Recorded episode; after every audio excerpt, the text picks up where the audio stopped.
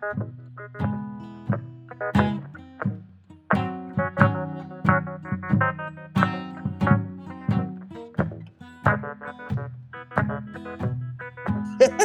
bienvenue au podcast de la semaine, qu'est-ce que tu regardes? Épisode 114. Et Colin, on n'est pas juste 115. Proche du 115. Oui. T'as hâte au 115? Oui, puis c'était un bon épisode, je pense, 115. Oui. que... Oui, j'ai hâte. Très bon épisode, euh, fier de chez nous. Oui. À Saint-Jean. Ça se fait en grand. ben pour l'occasion, euh, je pense que je vais écouter pas mal de films québécois. Toi? Euh, ben, sûrement. sûrement. J'en regarde tout le temps un peu pas mal, mais euh, sûrement. Ouais, c'est ça, ça fait un job. Ouais. un peu on the side. Mais tu sais, euh, en parlant de films québécois, la semaine passée, on a oublié de faire un truc quand même important. Benz, tu le sais. Fait que là, les gens vont dire venez-en si ça fait un Ouais. mois, mais regarde, Ah, il faut, il venez-en. faut le célébrer pareil parce que c'est un là. Un hommage, un hommage à Michel Côté, une figure euh, incroyable du cinéma québécois. Ouais. Fait euh, énormément de films. Je regarde ça pour vrai, sa filmographie, c'est énorme. C'est des gros euh, films aussi, là. Ah ouais, la, la plupart, c'est c'est des gros hits de l'été, des gros hits de cinéma québécois. Sais, c'est pas des gros films dans le sens. Tu sais, c'est- c'est pas des films qui sont tous bons, là. On va se le dire. Mais. c'est- T'as-tu regardé c'est Liste le- Noire? Ouais, Ok, ah, c'était pas bon. ben Là. oui, on, on en a jasé souvent, tu sais. Ouais. Hey, c'est-tu de bon film? Mais euh, ben, c'est quand même un, un réalisateur euh, nominé aux Oscars, là, on se calme. Il a été nominé. Un peu, je t'arrête de. Ben oui, oui, oui, oui, oui, oui, il était il nominé, ouais, hein. ouais. Ben, il me semble que oui, pour Dallas. Pour Dallas, hein, ouais. Ouais, il me semble. Mais euh, bref, même s'il n'a pas été nominé, c'est que c'est ça. Il y a des bons films pareils.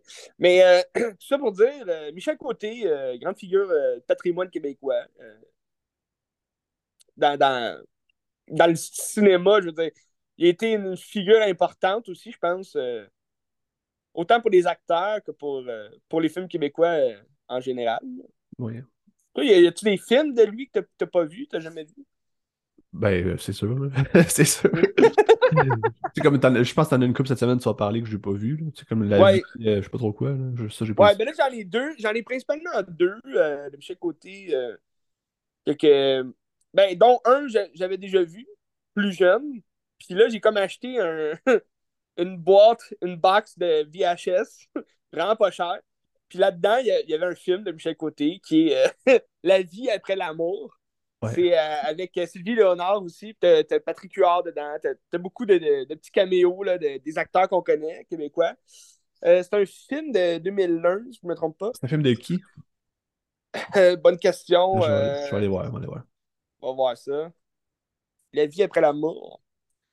En fait, c'est une très bonne comédie. tu sais, c'est une comédie que, c'est assez euh, parodique. Là. Pas, pas, euh, pas parodique, mais satirique. Là. Ça va aller exagérer vraiment dans tous les coins de, de la sphère, de, la peine d'amour. euh, c'est classique qu'on connaît. Là. Michel Côté est marié à Sylvie Léonard, puis ça, ça va faire. je pense que ça va faire 20 ans qu'ils sont. euh, 20 ou 30 ans qu'ils sont mariés, puis là, ça va plus. euh, elle l'aime plus, elle veut, elle veut de la nouveauté, elle veut. euh, une vie différente, elle le trouve écœurant, euh, elle le trouve. euh, monotone, euh, plate. Puis, c'est un, un dentiste, qu'il y a comme, le veston cravate, le, le- style vraiment monotone du dentiste qu'on peut se faire, l'idée d'un dentiste plate. Puis là, c'est comme leur anniversaire de mariage. Fait que là, il arrive, puis avec des fleurs, du chocolat. Puis là, il là, ah, t'es tout le temps ça que tu m'amènes, des fleurs, puis du chocolat. Puis là, finalement, tu sais, dans, dans le pot de chocolat, c'est un, un collier, finalement. Puis là, ben non, pas du chocolat, du collier. fait que là, est là, ah, ça fait différent, c'est différent. Mais là, finalement, elle, elle part quand même. Puis elle part avec un de leurs amis. Tu sais, elle, elle a un autre chum. Puis là, elle déménage chez eux. Fait que là, lui, il se fait comme. euh, bon, c'est- juste une crise qu'elle a, ça va passer. Puis tout. Fait que là, il l'attend pendant comme trois jours sur, sur, sur le bord de son trottoir, là, devant chez eux. Puis finalement, elle vient pas. Puis ils ont un, un fils de 16 ans que lui, il est comme euh, pas passe à autre chose. Puis là, il, il, devient vraiment dépressif à cause de, de, de, de, sa séparation.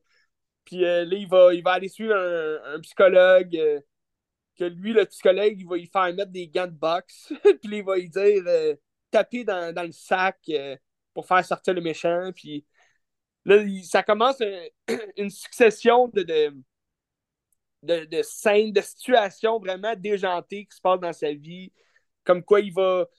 Il va. Euh, il va un de ses amis, dans le fond, son, son collègue dentiste, il va l'amener parce que lui, il va se faire une idée comme quoi que sa, femme est toujours là. Puis il va l'imaginer, mais elle, va être, est invisible, elle n'est pas là, Ça va juste dans sa tête. Puis là, il est comme rendu fou. Puis là, son collègue, il, a comme peur. Fait là, il l'amène à la place où elle habite avec son autre, son autre chum. Puis là, il va la voir là, puis il va dire Ah, c'est que je m'ouvre les yeux enfin. Puis là, il va rentrer dans cet appart-là, puis il va comme steiner un peu, il va se faire passer pour son, son, nouveau chum, en tout cas, quelque chose comme ça. Puis euh, il va finir en prison au final. Puis là, en prison, il va rencontrer Patrick Huard, qui joue un espèce de, drogué euh, vraiment bizarre, que, il a du mascara, puis tout. Là. C'est un gars vraiment bizarre que là, il va lui dire que lui, il fait partie d'une confrérie d'hommes qui se, qui se prennent dans leurs bras pour, euh, pour comme faire, euh, si tu veux, compenser le, manque de femmes qu'ils ont.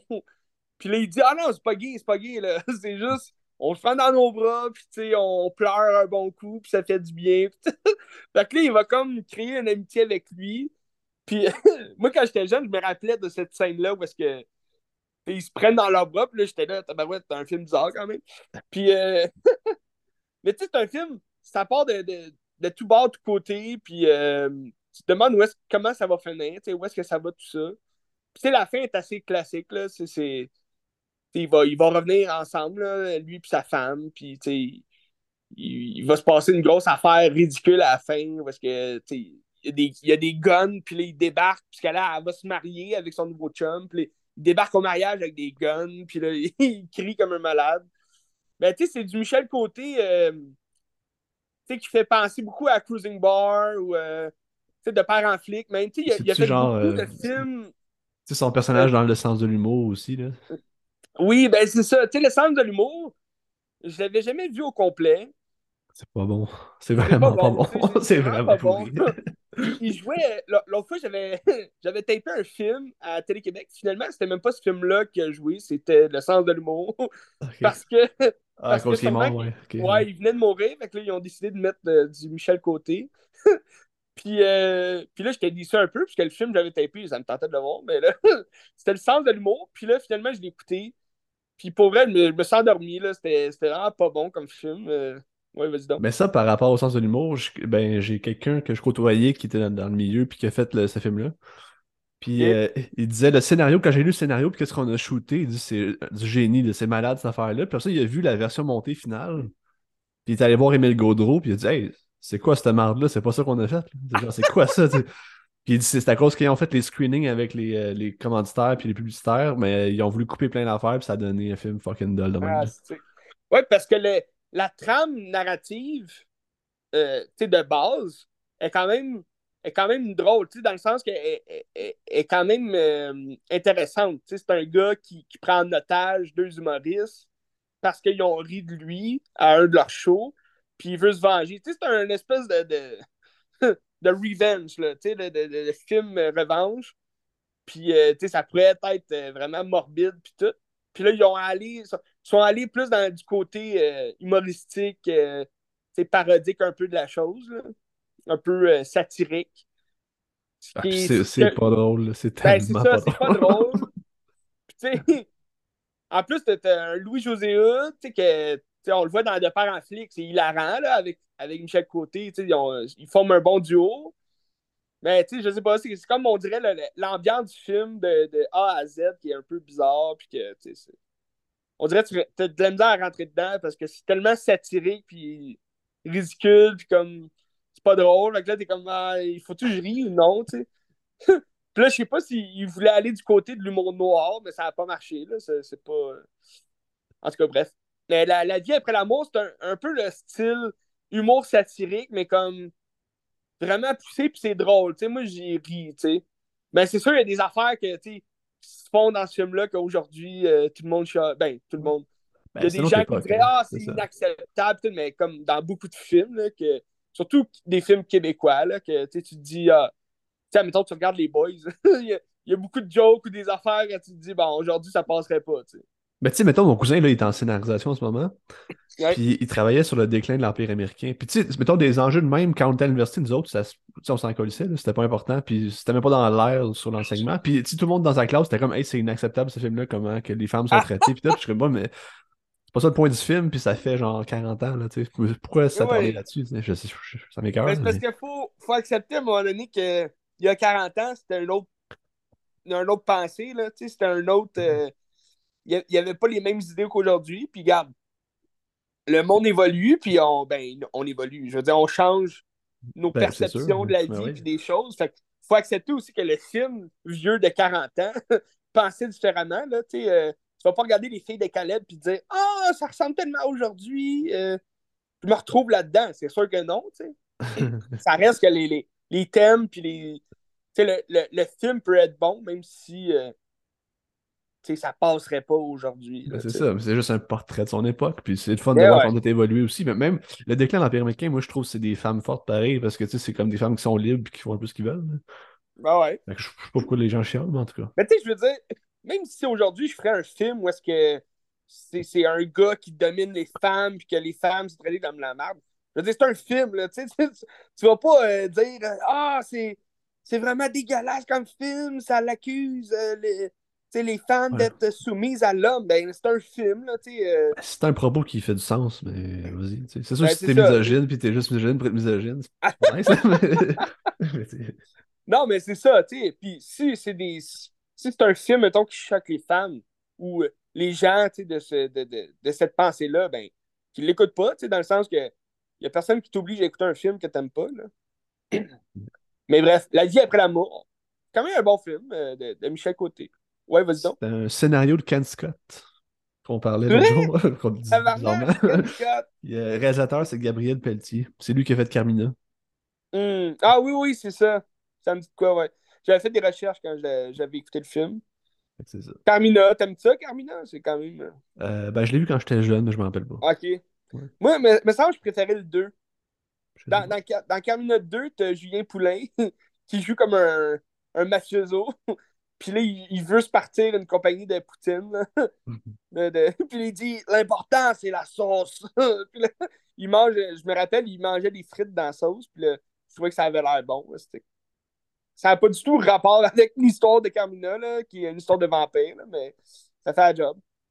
Fromage squish squish. Puis là, il, il bouffe. En tout cas, très bon comme film, vous l'écouterez. Carmina, Carmina 2. Puis, euh, fait c'est ça. La vie après l'amour, Michel Côté. Euh, sympathique comme film, c'est le fun. Je suis pas déçu, tu sais, je l'ai en VHS, ça fait la job, je l'écoute. Euh, puis, euh, puis après ça, ben là, à TV, j'ai vu, j'ai vu Erreur sur la personne. Un film qui me disait fuck all, que j'ai jamais, jamais entendu parler. C'est un film, je pense, de, de 98, 95, 98. Euh, j'ai un blanc. Je vais aller voir. 95. Fait que c'est quand même dans les débuts, si tu veux. Là, ben, il a fait des films bien avant, là, Michel Côté, mais tu sais, comme dans, dans ces débuts-là, Michel Côté, je pense pas qu'il était euh, vraiment reconnu comme un grand acteur. Là. Il commençait un peu aussi. Là. Euh, je pense que. Ouais, t'allais-tu dire quelque chose? C'est un film qui il semble me faire penser un peu dans l'esthétique de, de la liste noire, puis c'est comme un peu une intrigue qui n'a pas de sens. là. Ouais, ben, euh, l'intrigue a du sens. Ok. Mais je trouve que c'est le, le film est, est long puis il est plate. Là. Ça a comme. Tu sais, c'est- premièrement, c'est mal filmé. C'est pas, euh, pas tellement bon. Puis, euh, tu sais, l'histoire, c'est euh, Michel Côté. Il y a comme des souvenirs euh, il, y a quelques, quelques années où est-ce que sa femme, il était avec sa femme au Maroc. Puis là, elle s'est comme fait enlever. Puis lui, c'est une police. Puis elle, elle s'est fait enlever. Puis il a perdu sa femme. Là. Puis là, il est comme en dépression. ça commence le film, il, y a une barbe, il est comme en dépression, puis il recherche sa femme, mais comme il, il va courir après des, des, des prostituées. C'est comme des prostituées qui disparaissent, quelque chose comme ça, puis c'est pas trop clair qu'est-ce qui se passe. On est comme dans la tête de Michel Côté. Des fois, il, il voit des images qui sont pas vraies, mais c'est tellement brouillon, là, comment c'est fait, que pour vrai, j'ai pas suivi le film, puis j'étais comme, euh, ok, je comprends rien. Puis il est pas si long, le film il dure comme une heure et demie, mais tu t'arrives à la fin, t'es comme, bon, ça me fait ni chaud ni froid, mettons, que, tu qu'est-ce qui se passe à la fin, là. Tu t'es comme, euh, parce que t'as pas de, t'as pas de relation avec le personnage principal, tu sais. Michel Côté, il joue bien son rôle, mais t'as comme pas de. Tu sais, oui, il y a une évolution du personnage dans le film. Il, il, euh, il va s'enfoncer de plus en plus dans son espèce de, de, de démence, là, où que, il voit sa femme partout, puis tu sais, t'as Macha Grognon qui, qui, qui, joue une prostituée, puis il va comme la prendre pour sa femme, fait qu'il va essayer comme de la. Faire la, il va la filer, là, il va faire une filature sur elle, puis il va la suivre dans toutes les, les dans tous les recoins de sa vie où est-ce qu'elle va chercher des hommes pour, euh, pour faire son travail. Puis il va comme tomber en amour avec. Puis là, t'es comme pas sûr à la fin. Qu'est-ce qui se passe entre eux? elle, elle, sait-tu, admettons, qu'il l'aime ou quoi même? Parce qu'ils vont se voir, mais là, c'est pas trop, trop clair. Fait que, ouais, j'ai été pas mal mélangé. C'était pas un très bon film, euh, je dois dire. Mais oui. Joue, que... Pardon? Où est-ce que, que, ça joue, ce film-là? Ben, moi, je l'ai vu euh, sur. Euh, ça jouait sur Cinépop. La chaîne de, vieux films. mais, euh, mais c'est ça, mais ceux qui ont l'hélico, mettons, moi, j'allais pogner sur l'hélico, là, gratuit. Là, mais c'est comme gratuit avec Cinépop. Là, fait que... OK. Mais, c'est ça. Mais c'est pas un film, tu sais, il est même pas. il est même pas le, le, le remanié, remasterisé en HD, là. Tu sais, c'est. C'est un film c'est assez, euh, assez ordinaire. Là. Mais vois-tu, c'est un film de Gilles Noël, que je sais pas c'est qui. Oui. Euh, c'est son premier film qu'il a fait, puis il en a fait deux autres après ça, un téléfilm en 2000 qui s'appelle Le pays dans la gorge, puis Jack Paradise en 2004, que je sais, j'ai aucune idée c'est quoi, avec Roy Dupuis. Ça ouais, c'est pas, c'est ça. Ouais, c'est ça, c'est comme je t'ai dit, c'est c'est un film, mettons, des années 90 qu'il passe à l'oubliette en mystique. Quand tu penses à Michel Côté, tu penses pas à erreur sur la personne. Tu penses à quel film quand tu penses à Michel Côté? Ben, prendre le plus, ben, je dirais le plus grand film euh, des 30 dernières années au Québec, Crazy. Ouais, Crazy. Je pense que c'est le rôle le plus marquant qu'il y a eu, avec raison, puis euh, mm-hmm. c'est un chef-d'œuvre, Crazy. Ouais. C'est vrai. Ben, c'est aussi. C'est ça qui est le fun de Michel Côté, c'est qu'il peut jouer autant euh, le, le comique dans Cruising Bar, ou, euh, que le, le, le, personnage vraiment rough, puis comme sérieux, dramatique, comme dans Crazy, en tant qu'un père euh, homophobe, tu sais. Ou bien Omerta, je sais pas si tu as vu Omerta. Le film la série? le film et la série, là. je pense que j'ai vu le film au cinéma. Ça doit pas être bien Ouais. Ouais, c'est pas un, un, très bon film, mais tu sais, je trouve qu'il joue bien son rôle là-dedans. Mais, mais dans la série, d'après moi, il était meilleur. Là. Je me rappelle pas. Euh, j'ai déjà vu là, des épisodes de la série, mais mon père écoutait ça. Là, mais j'ai pas de souvenir d'avoir suivi vraiment la, la série. Mais je me souviens qu'il était quand même bon là, dans son rôle. Puis, c'est, ben, quand même, il était bon. là. C'est un acteur. C'est un grand acteur. C'est un très grand acteur. T'as-tu vu euh, sur le seuil? Non, je ne l'ai pas vu. Euh, de, de Eric Tessy, c'est ça? Oui, Eric Tessy. C'est euh, ça, c'est. Euh, c'est une histoire là, de. de... c'est une histoire quand même assez horrifiante. Là. Mais tu sais, comme on peut s'imaginer de. de voyons, c'est quoi son nom? Là, le, Ben, c'est Patrick Sénécal, ce roman de, Patrick, Patrick Sénécal, c'est ça. Patrick Sénécal c'est une histoire vraiment qui, qui reflète euh, toutes les autres histoires qu'on peut euh, se rappeler. 51-50 rue des Hommes ou euh, Les 7 jours du Talion. c'est un film assez glauque où tu as un Patrick Huard qui est comme suicidaire, puis comme, il a comme les mains brûlées, quelque chose de même. Ça fait longtemps que je l'ai vu, là, mais, mais c'est un très bon film. Puis tu as Michel Côté qui est comme son psychologue, là, parce qu'il est il dans un hôpital psychiatrique. Là. Puis, euh, mais c'est vraiment un bon film. euh, j'ai vraiment aimé. Ils forment un bon duo quand même. euh, euh, Patrick Huard puis Michel Côté. là. Dans d'autres films aussi ou juste dans celui-là? Ben, dans celui-là, ils sont ensemble. là. Tu, tu vois, dans La vie après l'amour, ils, sont... ils Ouais, jouent ensemble aussi c'est une partie. Il n'y a pas un grand rôle, là, Patrick Huard, mais ils ont quand même des bonnes scènes. Ils jouent dans Omerta ensemble, le film. Sinon, pas sûr qu'ils ont d'autres euh, d'autres films ensemble, mais euh, c'est ça. Ça fait la job. Mais tu sais, tu sens que c'est un acteur aussi qui connaît son rôle à, à cœur, puis que tu sais, avec les autres acteurs aussi, il y a une belle complicité. Là, tu sais, c'est pas, euh, c'est pas un acteur, mettons, qui joue juste pour lui ou que tu sais, tu sens qu'il y a vraiment une compréhension dans, dans le scénario, puis avec les autres acteurs autour de lui, parce que la, la coalition entre les acteurs, c'est ce qui est important aussi dans un film. Là. À moins que ce soit un film où que tu joues solo, là, mais tu sais, admettons, tu le vois dans Crazy euh, avec Marc-André Grondin, c'est écœurant, là, leur scène de, de père-fils, puis euh, les, les, les chicanes qu'ils ont, puis euh, tout le kit. Là. Ça reflète une vraie. Je trouve que ça reflète beaucoup une vraie, une vraie relation père-fils un peu dystopique, là, une relation vraiment fragile. Ben, on va en parler la semaine prochaine, mais Laurier Gaudreau me fait beaucoup, Ouais. beaucoup, beaucoup penser à ça, Crazy. là. Au niveau des relations familiales, puis un peu le, le clash des époques, un peu. là. Mhm. Ouais. Euh, on y reviendra. Ouais. Ben, Michel Côté, tu sais. Euh, ben, c'est sûr, la semaine prochaine, c'est ça. euh, moi, je vais avoir un palier Xavier Dolan. Fêter un peu. probablement le meilleur réalisateur québécois. Ou l'un des meilleurs. Toi, qu'est-ce que t'en penses? Stéphane Lafleur ou Xavier Dolan? Là. Ben, C'est dur, hein? C'est tellement différent non, non, non, non, non! Le meilleur réalisateur québécois! Ben, je vais dire Stéphane Lafleur parce que c'est mon préféré, Ah, mais c'est- c'est ok. Dolan, Dolan c'est un génie. Je l'adore. Oui, oui. Mais là, t'as t'as- t'as oublié un réalisateur.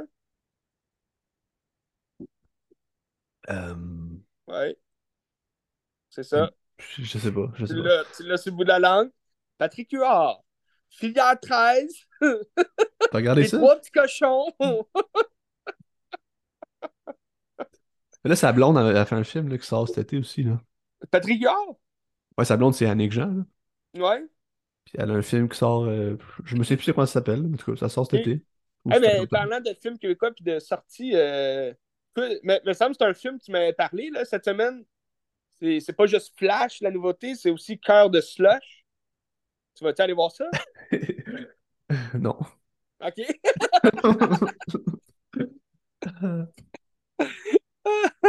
ben, c'est une réalisation, je pense, de Marie-Lou Wolfe. ouais, exactement. Euh, OK. ça t'int- ça t'intéresse pas, Cœur de Slush? Euh, moi, j'aime pas tellement Marie-Lou Wolfe, fait que non, ça m'intéresse pas. C'est quoi son dernier film qu'elle a fait? euh? Arlette, Ah oui, Arlette. c'était euh, fucking pathétique. euh. C'était pourri. là. Ah ouais, c'était pourri. C'était dégueulasse, Arlette. Là. Sauf que ça, à Arlette, c'était-tu un scénario de Marie-Lou Wolfe? Ou... euh? Non, c'est un scénario de Marie Vivien qui a fait aussi euh, tu sais, 14 jours, 12 nuits, je pense que c'est elle qui a scénarisé ça, puis euh, d'autres choses à ouais. télé, Tu télé. ça, 14 jours, 12 nuits? Non, je l'ai pas vu. Ok, parce que je me rappelle avoir vu des annonces dessus. Ça avait l'air quand même sympathique. Là. Oui, ça avait l'air d'un beau film comme introspectif, Ouais. puis qui fait comme des beaux paysages de- du Vietnam aussi, ça. Ouais, c'est ça. Sam Dorval aussi est toujours écœurante. là. Ben, c'est ça, tu sais. Mais Cœur de Slush, parce que j'ai- vu ça à Salut Bonjour cette semaine, euh, il parlait justement de, de- du film, comme quoi, c'était basé sur un livre ou quoi de même. Là, ça a l'air que c'est un gros Ben, livre, ouais. je sais pas C'est quoi. ben, c'est le livre euh, des fourch- les fourchettes, c'est Sarah Maud Beauchesne. Dans le fond, c'est un peu son histoire à elle. C'est comme sa jeunesse qu'elle s'est racontée un peu, puis ils ont mis ça en film. tu sais. Mais c'est que ça a l'air plate. Là. Ouais, Mais Ben, ça l'air- s'adresse pas à nous autres, c'est ça mais l'affaire. c'est ça. Je pense que les, les jeunes, les jeunes filles vont, vont aimer ça. Là. Ça a l'air d'un film pour ados, puis comme. euh, Ben, tu sais, je pense que dans le genre de film que c'est, je pense que c'est mieux de euh, regarder Jeune Juliette. là. C'est- Jeune Juliette, c'est vraiment Ah ouais? bon. De, de Anne Aymon, là, c'est ça, c'était vraiment bon, j'ai adoré Ah ça. ouais? Que, allez voir Jeune Juliette. Ou euh, j'ai euh, j'ai aussi un, un film tapé euh, qui jouait à, je pense c'est Radio-Canada, il y a à peu près une semaine, La déesse des mouches à feu. Ah, Ouais, je l'ai tapé moi aussi. Ah oui? Tu, tu l'as jamais vu? Je l'ai jamais vu, non. Ok. Tu m'en avais parlé, il me semble, hein, quand c'était sorti au cinéma. euh, ça, ça se peut-tu? Ben, je l'ai pas ça vu. me fait dit que, quoi? je- ouais. Ok. Ben, c'est Ana- Anaïs Barbeau-Lavalette. C'est ça. Ça avait l'air quand même sympathique. On l'écoutera ensemble. Ben oui, parfait. Parfait. pas ensemble, ensemble. Je veux dire, on n'est pas un couple, mais. non, non, mais moi, j'ai enregistré aussi quand il jouait, c'était à hors TV, je pense que ça jouait. Là. Ou en tout cas, whatever. Là. Ouais, c'est ça. Ben, je pense. Ouais. ouais. On l'enregistre, c'est tout. Est-ce que tu as fini ton bloc, euh, Michel Côté? Moi, je l'ai fini. Toi, t'as-tu un film de Michel Côté que tu voudrais parler? Euh, ben, que je veux parler de non. Mais, un peu hommage à sa mémoire. Ben, j'en ai pas regardé cette semaine, mais tu as regardé Crazy, c'est malade. Oui. oui. Euh, ben, mais j'ai un autre film québécois que j'ai regardé par contre, qui va faire le pont avec euh, ton film de, de, de Gilles Noël. Parce que je pense que dans ce film-là, il y a un caméo de Jean Leloup, ce que j'ai lu dans les commentaires. Oui. Ben écoute, je m'en rappelais pas. Puis là, quand j'ai lu les commentaires, je suis comme bon, ok, ouais. C'est un caméo de 30 secondes. Là. Si tu le vois zéro, là, c'est juste pour dire qu'il est là, là, dans l'ombre. Ben moi, par hasard, je savais pas que c'était un lien euh, purement anecdotique. Mais j'ai regardé un film que Jean Leloup joue un caméo aussi. Je sais quoi les chances. il a souvent fait deux films dans sa vie, c'est pour ces deux films-là. c'est euh, un film de Robert Lepage. C'est un hein? grand mot, là. Je veux dire, faire un film. un caméo de 30 secondes. ouais, c'est ça. Mais il est quand même dedans pareil. Euh, c'est un film de Robert Lepage que je connaissais pas l'existence avant récemment. Puis j'avais entendu quelqu'un dire comme que c'était son film préféré, mais je me souviens plus où, puis je me souviens plus qui. Barnache. Euh, puis par hasard, je l'ai trouvé à la maison d'entraide où j'achète mes films. Fait que c'est comme c'est bien hot. Ça s'appelle No. N-O avec un genre de. genre de vague par-dessus. Tréma, là, ouais. Ben, c'est pas un tréma, mais en tout cas, c'est une vague. C'est comme japonais. Une vague. Euh, puis dans le fond, c'est un nouvelle film. Vague, la nouvelle vague française. Ben, quasiment. C'est un peu une vibe un peu même, mais plus ou moins. OK. Euh, puis c'est un film, tu sais, Robert Lepage travaille beaucoup avec Anne-Marie Cadieux, puis tu sais, c'est une grande comédienne aussi. Puis euh, ça, c'est en 98. Fait que c'est avant euh, la face cachée de la lune qu'on avait vu au cégep. Je sais pas si tu t'en rappelles. Oui, oui, très bon film. Oui, c'est bon, c'est bon. c'est vrai que c'était bon. moi, j'adore. Oh, oui, ben ouais. C'est pas, pas, mon, pas, mon, genre de film, là, mais. Ouais. Ah, ben, tu sais, c'est quand même un, un, grand metteur en scène qui a quand même des réflexions intéressantes. Je pense, dans son théâtre, j'en ai pas vu, mais dans ses films, je trouve que c'est le fun. Oui. Euh, puis No, dans le fond, ça se passe en deux ou trois temps, ça dépend quand on veut voir ça. Euh, ça se passe en octobre 70. Puis c'est une pièce de théâtre un peu, je dirais pas amateur, mais quasiment amateur, avec des comédiens qui savent qu'ils font de la merde, puis ils jouent un fedo euh, à l'exposition universelle de Osaka au Japon en 70. Fait que là, ils sont au Japon, puis ils jouent leur pièce, puis tu sais, c'est du fedo, ça a l'air poche, puis ça a l'air comme du vieux théâtre français poche. Fait que c'est ça. Puis tu sais, c'est comme un peu comme Birdman où tu es dans l'arrière-scène de cette pièce-là. Puis là, il se passe des affaires comme ça. Tu as le, consulat canadien au Japon qui vient les voir, puis les soupent ensemble. C'est comme des péteux qui font semblant d'aimer ça. Puis c'est comme des, des genres de, de, riches qui se passent mieux que tout le monde, mais c'est un peu des merdes, tu sais. Puis en même temps, c'est en octobre 70. Fait que t'as comme le chum d'Amérique Dieu qui joue dans la pièce, que lui, il est à Montréal pendant ce temps-là. Puis octobre 70, c'est la crise d'octobre. Fait que là, c'est comme tout pète. Puis le FLQ était, a fait ses affaires. Puis là, tu te rends compte que lui, il est comme un peu affilié au FLQ, puis il y a des gens qui viennent chez eux pour comme planifier quelque chose, puis mm. il y a un livreur de bombes, puis le livreur de bombes, c'est Jean Leloup. fait que c'est un peu ce clash-là aussi entre euh, l'espèce de genre de politique, puis ce qui parle là, puis ce qui s'est passé sur le terrain un peu, puis la peur qu'il y avait entre les deux. Ouais. Puis le film, ça, ça, reste une comédie aussi, parce que c'est comme des situations comiques, le dialogue est bon, puis tout là. Puis t'es vraiment comme dans le une réflexion un peu sur l'avenir ou sur comme qu'est-ce que je fais par rapport, mettons, au, projet de société qu'on a ou au projet euh, individuel, les enfants, parce qu'elle elle est comme enceinte. Puis euh, comme je, veux-tu mon enfant pour vrai, puis là, elle va-tu dire à son chum, parce que son chum c'est comme un auteur que là, il écrit pas parce qu'il est comme dans la merde, puis c'est un pauvre, puis tout, là. Donc là, c'est pas quoi faire, puis tout. C'est tout ce, concept-là. Là, plus que ça avance, plus que. Je vais dire la fin, parce que c'est pas un punch, on s'en ah, non, mais c'est pas un punch. C'est pour parler du propos un peu, parce que la fin, ça va se ramasser en 95. de 70 à 95, le Québec a comme évolué en termes de société. Oui. On a passé deux référendums, puis la fin, c'est en 95, le soir du référendum, euh, du deuxième référendum. Puis euh, là, t'apprends que c'est 49% qui ont voté euh, oui, fait que 52% qui ont voté non. Fait que là, tu perds ça. Fait que là, ils sont comme, hey, tu sais, là, comme 25 ans, on se battait pour nos idées, on faisait ça, puis on avait des beaux projets de société. Là, on vient de se dire non deux fois. Genre, qu'est-ce qu'on fait? Puis c'est comme le virement d'un projet de société vers un projet individuel de comment on se fait une famille, parce que c'est un peu juste ça qui nous reste. Puis, genre, on n'a plus de foi dans la société, on n'a plus de foi dans notre, comme, notre nation parce qu'on se dit Mm. non, puis on a comme plus de projet devant nous autres. Fait c'est comme si Ouais. ça sépare la collectivité vers l'individuel, puis c'est un peu là qu'on est rendu, je trouve, dans la vie. là.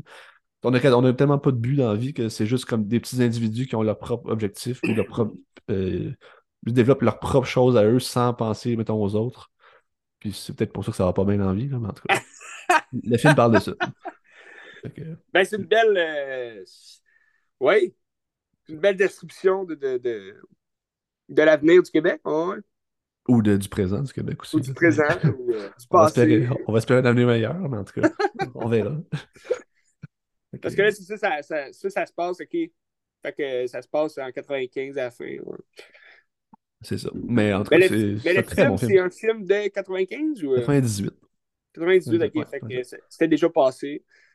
OK. Fait que c'est assez cynique comme fin. Dans le sens. euh, Ouais, mais c'est quand même un beau portrait de où ce qu'on en est. Surtout que 98, c'est plus proche de 95, fait que j'imagine que c'est encore plus Ouais. d'actualité qu'aujourd'hui, mettons. C'est sûr, 95 pour nous autres, ça, ça, reste- ça fait 25 ans, 20, 20 28 ans. Ah, ça fait 28 ans, ça, ouais. 28 ans, puis on là. n'en parle plus le temps, hein, tu sais. On entend tout le temps, ben oui.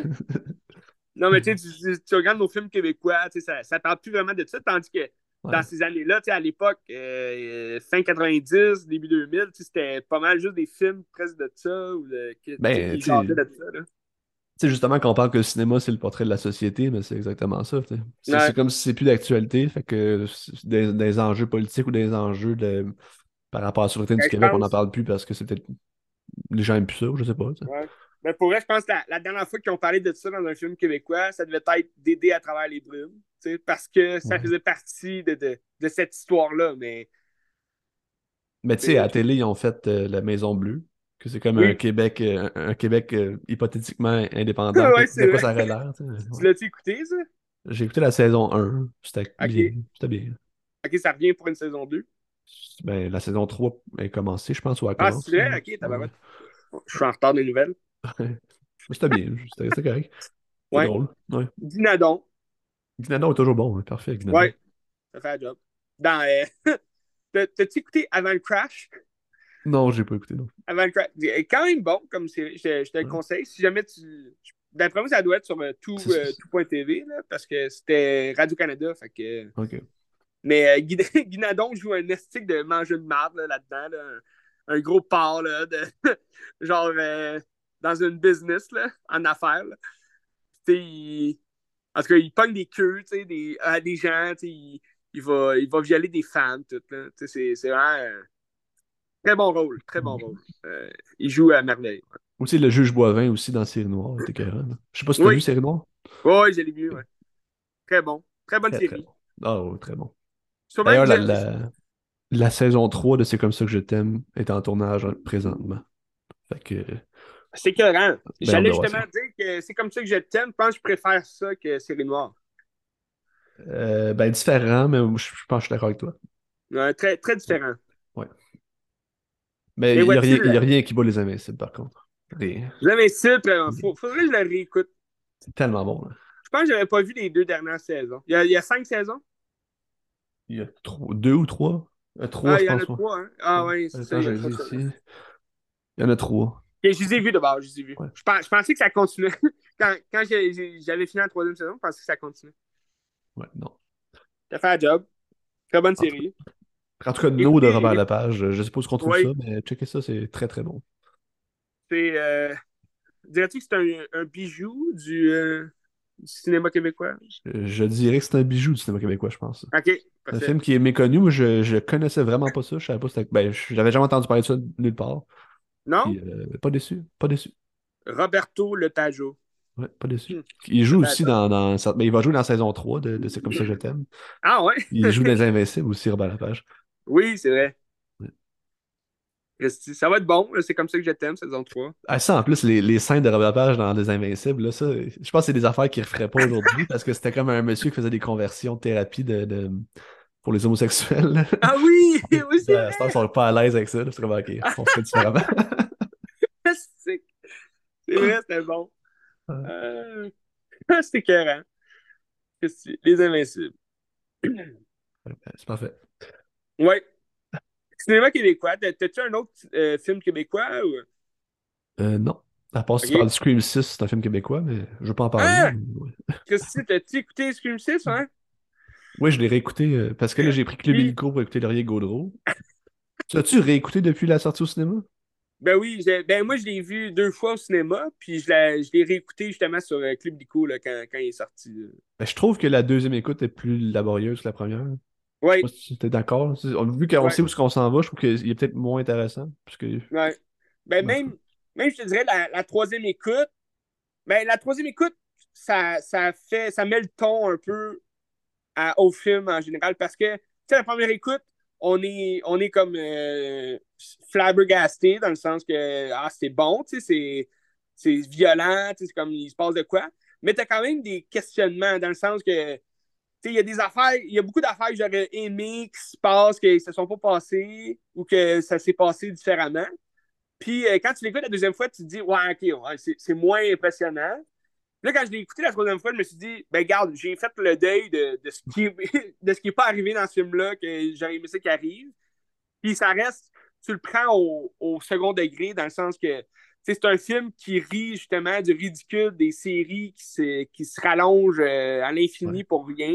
Puis qu'il y a des survivants euh, qui, tu sais, on, on dirait que c'est comme impossible qu'ils survivent, puis ils réussissent encore à survivre. Fait que, tu sais, je pense que si tu le prends de ce degré-là de, de parodie qui vient euh, faire un lien avec l'idée principale des films de Scream, qui est de, de, de l'ironie d'un film d'horreur, un peu de jouer avec les codes de l'horreur, puis la satire des films d'horreur aussi.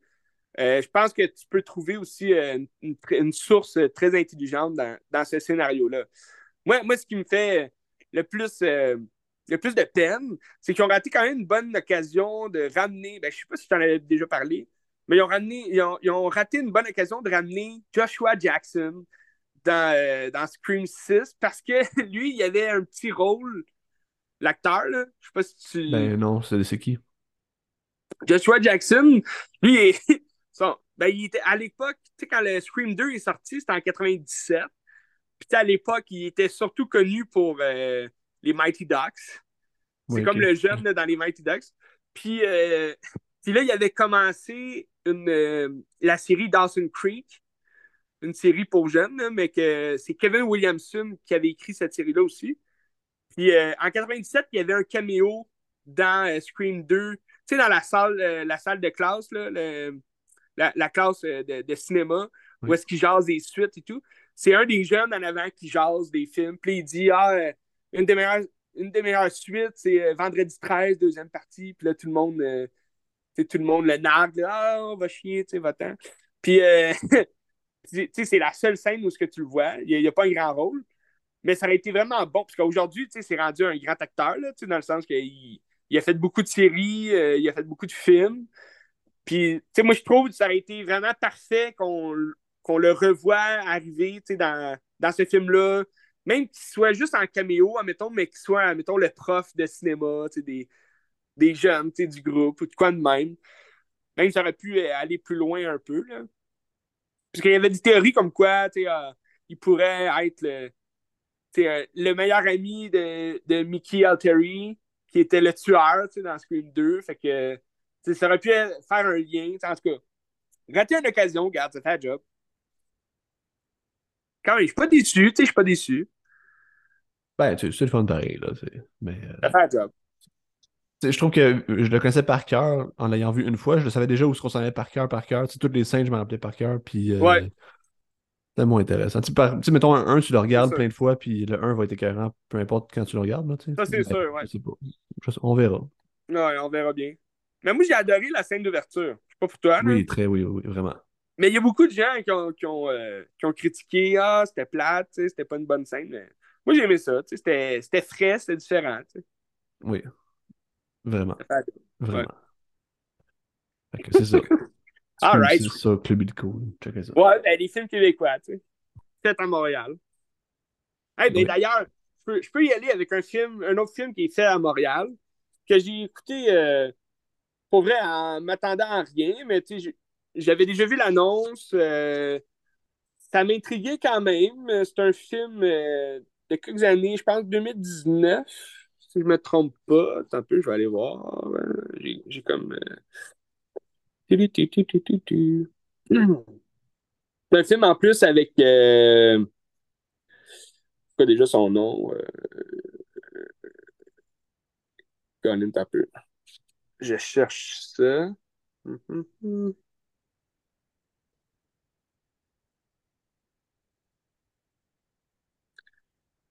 C'est euh, euh, Sophie Nellis.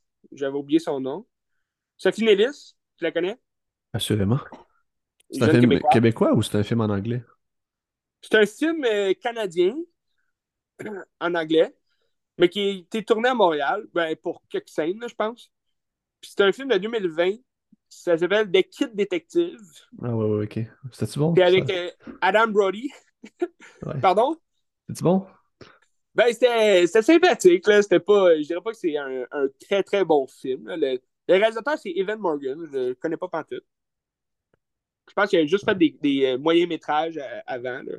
Des cours, des moyens-métrages. Ouais. Puis, euh, ben non, ben, le, le film, le film en soi est quand même le fun. Euh, C'était avec euh, Adam Brody aussi, qui joue le, le kid détective. Dans le fond, le, le, le film, c'est vraiment un film satirique, presque parodique là, sur justement la job de détective. là. Adam Brody joue un jeune dans la vingt- fin vingtaine, que quand il était jeune, c'était un spécialiste des mystères. Il, il- adorait des, élucider les mystères de la vie, puis euh, il était très intelligent, puis tout. Puis dans son petit village, ben il est devenu comme euh, une grosse tête là, de- des mystères. Fait que déjà, à comme 12 ans, il savait résoudre plein de mystères, puis les gens le payaient pour, euh, pour résoudre leurs mystères. Puis il est comme devenu un jeune détective, si tu veux. Puis il se faisait appeler le jeune détective, le kid détective. Puis, euh, puis là, à, à 12 ans, par exemple, il y a eu l'enlèvement d'une de ses amies. Puis il a plus jamais, il a, jamais réussi à trouver était où, qu'est-ce qui était devenu son, son ami. Puis là, il est comme devenu la risée, si du village. Il a, il a continué d'être le détective du coin, là, mais tu sais, là, il est rendu à presque 30 ans, puis il se promène dans la rue, puis personne ne dit salut, tu sais, comme avant, puis comme... mais tu sais, il y a, il a 12 ans, là. Mais c'est ça, avec là, lui, il continue quand même de sa job de détective, tu sais, il a son bureau, tout, mais il travaille pour des jeunes là, du secondaire qui disent « Ah, euh, j'aimerais savoir, euh, pourquoi il ne parle plus, cet ami-là. » Puis là, il, il va juste faire ça, puis pour 50$, piastres, là. Fait que c'est quand même assez ridicule. Sauf que là, il y a un meurtre qui se produit. Puis euh, c'est Sophie Nellis qui vient voir le jeune détective pour, euh, pour euh, élucider le, le meurtre de son chum. Parce que le, le jeune qui est mort, c'était son chum. Fait que là, lui, il va comme travailler euh, sous couverture avec elle. Il va l'entraîner là-dedans un peu. Puis là, il va découvrir ici et là des, des petits mystères là, que tu résous. Fait que c'est quand même le fun. À la fin, c'est un peu un foudonite. Là, c'est... À la fin, tu découpes, c'est quand même surprenant. Là, à la fin, j'étais j'étais quand même surpris. Mais en soi, tu sais, le film, c'est pas un grand film. Là. On, on s'entend. là, C'est pas. euh, tu Mais c'était bon, là, c'était bien. J'ai pas. euh, Oui, vas-y donc. D'ailleurs, Sophie Nellis est rendue comme Big Shot, là. Je sais pas si t'as vu dans la série qu'elle joue dedans, là. Elle a comme un gros rôle. J'ai pas vu la série Non. Yellow, Yellow Jacket, ça. C'est sur, H- Ok, elle sur joue dans. HBO. elle- Ah ouais, elle joue dans euh, Yellow Ouais. Jack. Oui, puis c'est un gros personnage, je pense, son personnage. Là. Ok. À un Ben, moment donné, non, elle, elle- accouche. Je pense qu'elle accouche un moment donné, puis c'est comme une. Paraît que c'est très marquant. Là, fait que... Ouais. C'est- Il paraît que Ben, c'est non, bon. j'ai pas- vu, mais ça a l'air que c'est bon. hein. Ouais. C'est-tu sur HBO, ça, ou c'est Showtime? C'est sur Ben, c'est Crave, sur- je pense. Je pense que c'est euh, HBO parce que c'est sur Crave. Ouais, OK. Il paraît que c'est bon. ouais ça a l'air que c'est bon. Ben, D'ailleurs, il y a la, la, la fille de, de Mindy là, dans Scream. Scream 6. Mindy. Ah, ben, La- euh, Jasmine Savoy, là. Ouais, ouais, c'est Ouais, ça. ouais. Elle, elle joue dedans, je pense, dedans aussi. Oui, oui. Mais je pense que tu as aussi des. des, des, des- ben là, pas des vieilles actrices, mais tu sais, des actrices qu'on connaît bien, là, comme Juliette Lewis. Je pense Mais qu'elle il, me semble qu'il y a aussi la fille, tu sais, la méchante dans Kick-Ass 2. là. Pas la méchante, là, mais la... celle à l'école qui est pas gentille. là. Chloé Grace Moretz? Non, non, c'est. Euh... Ok. ah, si je me souviens plus de son nom. Ah oui, euh, Amber quelque chose, là. Ouais, quasiment. Ça? Attends. Amber, euh, ben quasiment, c'est ça ou Kick-Ass c'est 2. pas ça? Non, c'est ben, pas ça, c'est pas ça. C'est. Euh... Pourquoi je l'ai pas? Il se rappelle de la méchante dans l'école de quelqu'un. Ella, Ella Purnell. Ella Purnell? Ça me dit rien. Elle. Oui, ok. Je connais pas. ok. C'est une méchante dans Kick-Ass? Mais c'est pas une méchante, sais, tu sais, au secondaire dans Kick-Ass 2, là. Ouais, caca. C'est- elle Celle qui fait faire caca, oui, c'est ça, c'est elle. Ouais. C'est ça, oui. Faire caca. C'était elle pour vrai? Ah oui. Ouais. Ouais. Que Ça fait un job. Oui. Yellow Jacket, ben, regarde. Ben, The, Kid Detective, tu sais, c'est.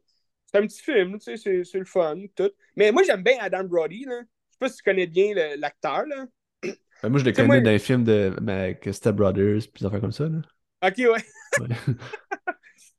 Mais c'est-tu lui? Adam Brody, c'est lui? Ah, non, non, non, non. C'est Adam Scott. de. Non, ouais, toi, tu parles de Adam Scott. Ah non, ok, c'est pas le même. Ouais, parce que je, je me disais, dans Step Bro, attends un peu. J'essayais de, de voir euh, quand est-ce qu'on. Non, Adam Brody, il joue dans Scream 4. T'as-tu vu Scream 4? Oui. Il joue aussi. euh, ben, c'est un des flics, là. Il se fait, euh, il se fait poignarder dans le dos, là. Il joue dans euh, Ready Ah, ben, ouais, ok, or Not, ouais, ok. Ouais. Mais moi, moi c'est parce que je, je le connais quand j'étais jeune. Euh, il y avait les, les frères Scott qui jouaient, là. Country Hill. Puis il y avait aussi Newport Beach. Moi, moi j'aimais bien Newport Beach. Moi, j'écoutais Newport Beach. là. Là, je trouve le, le... trame narrative était le fun aussi. Là. Newport Beach. Puis lui, il jouait le, le geek, comme le, le frère, si tu veux, entre guillemets. Du... Parce que tu connais un peu l'histoire de Newport Beach? Non. c'est un jeune euh, à problème. Là. Son frère, il il l'emmène avec lui pour les vols de voiture. Puis, il, a- a comme 15-16 ans, là, quelque chose comme ça. Puis euh, là, il vole un char avec son frère, mais là, ils se font pogner. Puis là, il est comme en prison. Puis là, t'as un avocat commis d'office qui arrive. Puis euh, il dit, bon, euh, il raconte sa vie. Tout, puis l'avocat est quand même le fun. Il compatit un peu avec lui. Puis là, il dit, ah, vous allez me vous allez me retourner dans un centre euh, pour jeunes. Puis tout. Puis là, l'avocat, il dit, ah, non, non, euh, euh, si, tu veux un avenir, puis tout, euh, on va te sortir de là. Puis, là, l'avocat, il, se renseigne un peu sur lui, puis là, il voit qu'il a quand même des bonnes notes à l'école, puis tout, puis il se demande pourquoi il est dans la merde comme ça, dans les vols de voiture, puis tout. Puis là, il, il sait que c'est comme son grand frère qui l'a amené là-dedans. Puis là, son frère, lui, il est, adulte, fait qu'il est comme en prison. Mais là, il dit, si tu veux, viens chez nous, tu sais, je t'héberge. Puis, euh, puis là, il, il se rend comme chez eux, mais l'avocat, il habite. Ben, je pense que c'est là, là, le Newport Beach, c'est comme euh, the OC, là. Puis en anglais, je pense que ça s'appelle the OC. Puis, Ah, euh, mais je sais c'est quoi d'abord, ouais, ok. Ouais, c'est ça, the OC. Puis c'est comme sur le bord, tu sais, euh, en Californie, tout. Puis tu sais, c'est une grosse baraque. Là. Lui, il arrive dans ce monde-là. il, tu sais, il avait à peine un lit là, chez sa mère. Puis là, il arrive dans une grosse baraque parce que tu sais, il a sa chambre, puis tout. Puis tu sais, il découvre ce monde-là. Puis il va se faire finalement adopter par cette famille-là. Fait que là, c'est comme son frère. Adam Brody, il joue comme un, le fils de l'avocat, si tu veux. Puis c'est un petit geek, là.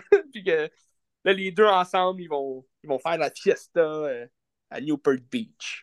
Ok. Une série le fun à regarder l'été, euh, nu. Bref, Adam Brody. Mais moi, je l'aime bien aussi dans. Euh, euh, voyons.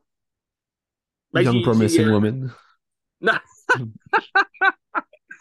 non, euh, c'est. euh, mais c'est vrai qu'il jouait là-dedans aussi. Ouais.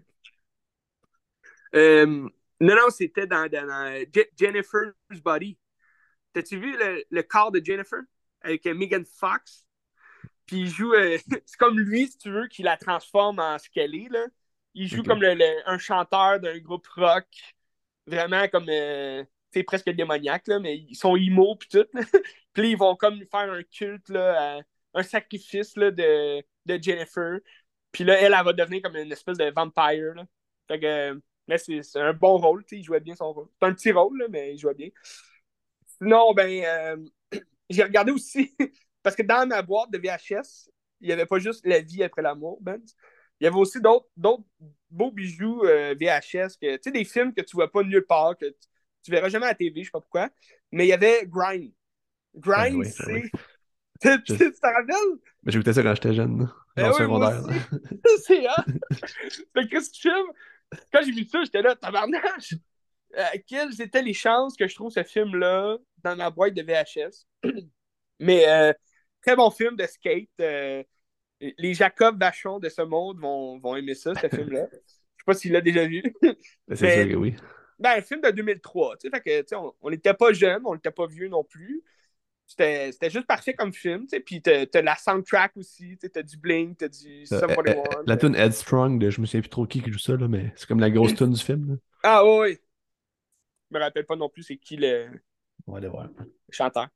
Mais tu t'as du Offspring, t'as plein d'affaires. Puis euh, c'est vraiment le, le, le, film typique d'ado. Euh, ça, des fois, ça fait penser un peu à American Pie, mais un peu plus stupide. C'est d'escape. Ouais. ouais. C'est un film quand même. Euh, il, il, est peu connu, là. Tu sais, comme je te disais. Tu sais, t'as American Pie, que ça a été tellement connu, puis tout le monde connaît ça presque. Mais t'as ce film-là, mais ce que je pense, c'est un film canadien, si je me trompe pas, là. C'est ce que je pense sont en Ontario, quelque chose comme ça. Mais tu sais, t'as Bam Manjura dedans. Qui joue petit rôle. C'est drôle. Alors, vois-tu la description en français du film? Quatre patineurs suivent leur idole lors de sa tournée d'été dans le but de se faire remarquer, de se faire sponsoriser, de devenir eux-mêmes des stars. Des, des patineurs! c'est même pas des patineurs, c'est. C'est-tu un film canadien? Quatre patineurs. non, c'est un film américain. Ah oui? Ok. En tout cas, ça a été peu connu, mais c'est un, un, beau film. Euh, le fun. Puis encore une fois, Adam Brody joue là-dedans comme le, le, meilleur ami, un peu geek, euh, un peu. Euh, c'est lui qui a comme tout l'argent pour ses études. Puis il paye leur, leur, road trip avec cet argent-là. C'est un film d'ado, mais comme Ah, c'est tellement facile la vie, on a juste à prendre l'argent de tes études, puis aller faire la tournée des, des concours de skate, puis tout le kit. c'est bon, c'est le fun. C'est un film d'été, tu sais. Quand je regarde ça, je pense à l'été. Quand je regarde ça, j'ai le goût d'aller faire du skate. C'est comme un film d'ado comme d'ado quand moi j'étais ado. Là, je sais pas à cette heure ça de quoi être ado, là, mais comme c'était le film d'ado à l'époque comme Ouais, mais écoute. Comme cette vibe Attends, attends, attends. écoute. C'est ce film-là d'ado quand nous on était jeunes et, euh, et stupides. Puis aujourd'hui, les films d'ado, c'est Cœur de Sludge. tu vois la différence, là. Tu, vois, tu vois la différence de films d'ado, là, qu'on a passé de des, des, vraiment des ados stupides qui font du skate à Cœur de Sludge pas trop qu'est-ce qui se passe dans ce film-là, mais c'est ça pareil. ou euh, ou euh, After, la rencontre. Ouais. T'as-tu vu toutes les After, toi? non. ben, je pense que j'ai vu, j'en ai vu deux. J'ai vu le premier, c'était plate en tabarnache. J'ai vu le deuxième, encore plus plate. Ouais, deux, c'est déjà trop. Fait que je sais pas pourquoi t'as regardé ça. Ben, moi non plus. Moi non plus, d'ailleurs. Très bonne question, Ben. Mais c'est comme un peu Fifty Shades of Grey. Déjà, tu t'écoutes le premier, ok, ok, intéressant, mais quand même, tu penses à rien, c'est plate en crime. Puis là, tu écoutes les deux autres d'après, puis c'est encore plus plate. tu te demandes pourquoi tu perds ta vie à regarder ça. mais tu sais, entre ça ou des podcasts où les gens parlent d'eau, tu sais, je veux dire. Ouais, ouais, ouais, ok, je crois. Mais, mais ok, ça a pris un temps mec. non, mais moi, je pensais à Cœur de Slot, puis il parle d'eau, il parle d'eau, là, j'ai compris podcast, puis. non, mais quand je me réveille le matin, je bois toujours un verre d'eau tiède. Dans de l'eau froide avec beaucoup de glace, puis. Stick. Ah, ridicule. Mais, euh, mais ouais, After, t'en as, as, jamais vu? Non, non, non, je, je regarderai pas ça. Faut que tu tapes ça. Non, mais il y en a quatre, je pense. Euh... Il y en a un qui sort bientôt, il me semble. Il va en avoir cinq? Ben, il me semble que j'ai vu ça. Là. Tabarnache. Pas qu'est-ce qu'ils font, là, mais.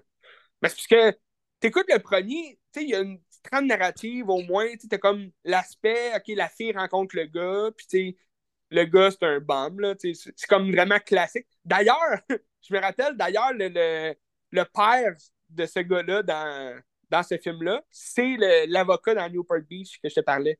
Ah, c'est lui qui ressemble à Billy Bob Thornton, c'est ça? Euh, oui, il y a une petite air, mais c'est. Ouais. Euh, je m'en vais chercher. Euh... J'ai le nom sur le bout de la langue. Il me semble que c'est Paul. C'est Paul? Est-ce que tu que ce soit Paul? Un peu. Peter Gallagher. Oui, Peter! Ah, mais c'est le gars qui joue dans Twin Peaks, me semble, ce gars-là. Peter Gallagher. Il me semble qu'il joue le Ouais. chum de Lucie dans Twin Peaks. Euh, c'est loin. Bonne question, mais c'est loin. Je, je me rappelle, il jouait dans American Beauty.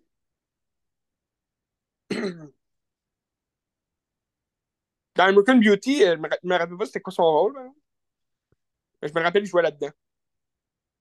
Ah non, c'est pas lui qui joue dans Twin Peaks, mais c'est pas grave. Mais il y a une face, sais, tu l'as sûrement déjà vu là, dans un film. Oh, euh, ouais, ouais. Il y a une face quand même, on se rappelle, tu sais. Ben, c'est-tu lui qui joue dans euh, euh, Friday Night Lights, là? Le père qui est pas gentil, là? C'est-tu lui? Non! Non, non, non, je pense Ah non, pas non, là, je me trompe avec le coach qui est Billy Bob Thornton. Je me trompe. Ouais, ouais, c'est. C'est ça. Ah. C'est vrai, c'est vrai. Peter Gallagher. Mais euh, c'est ça. Mais bref, After, t'écouteras ça. Non, mais c'est parce que la, la trame, c'est correct. C'est un, un film euh, romantique, drame romantique. C'est comme.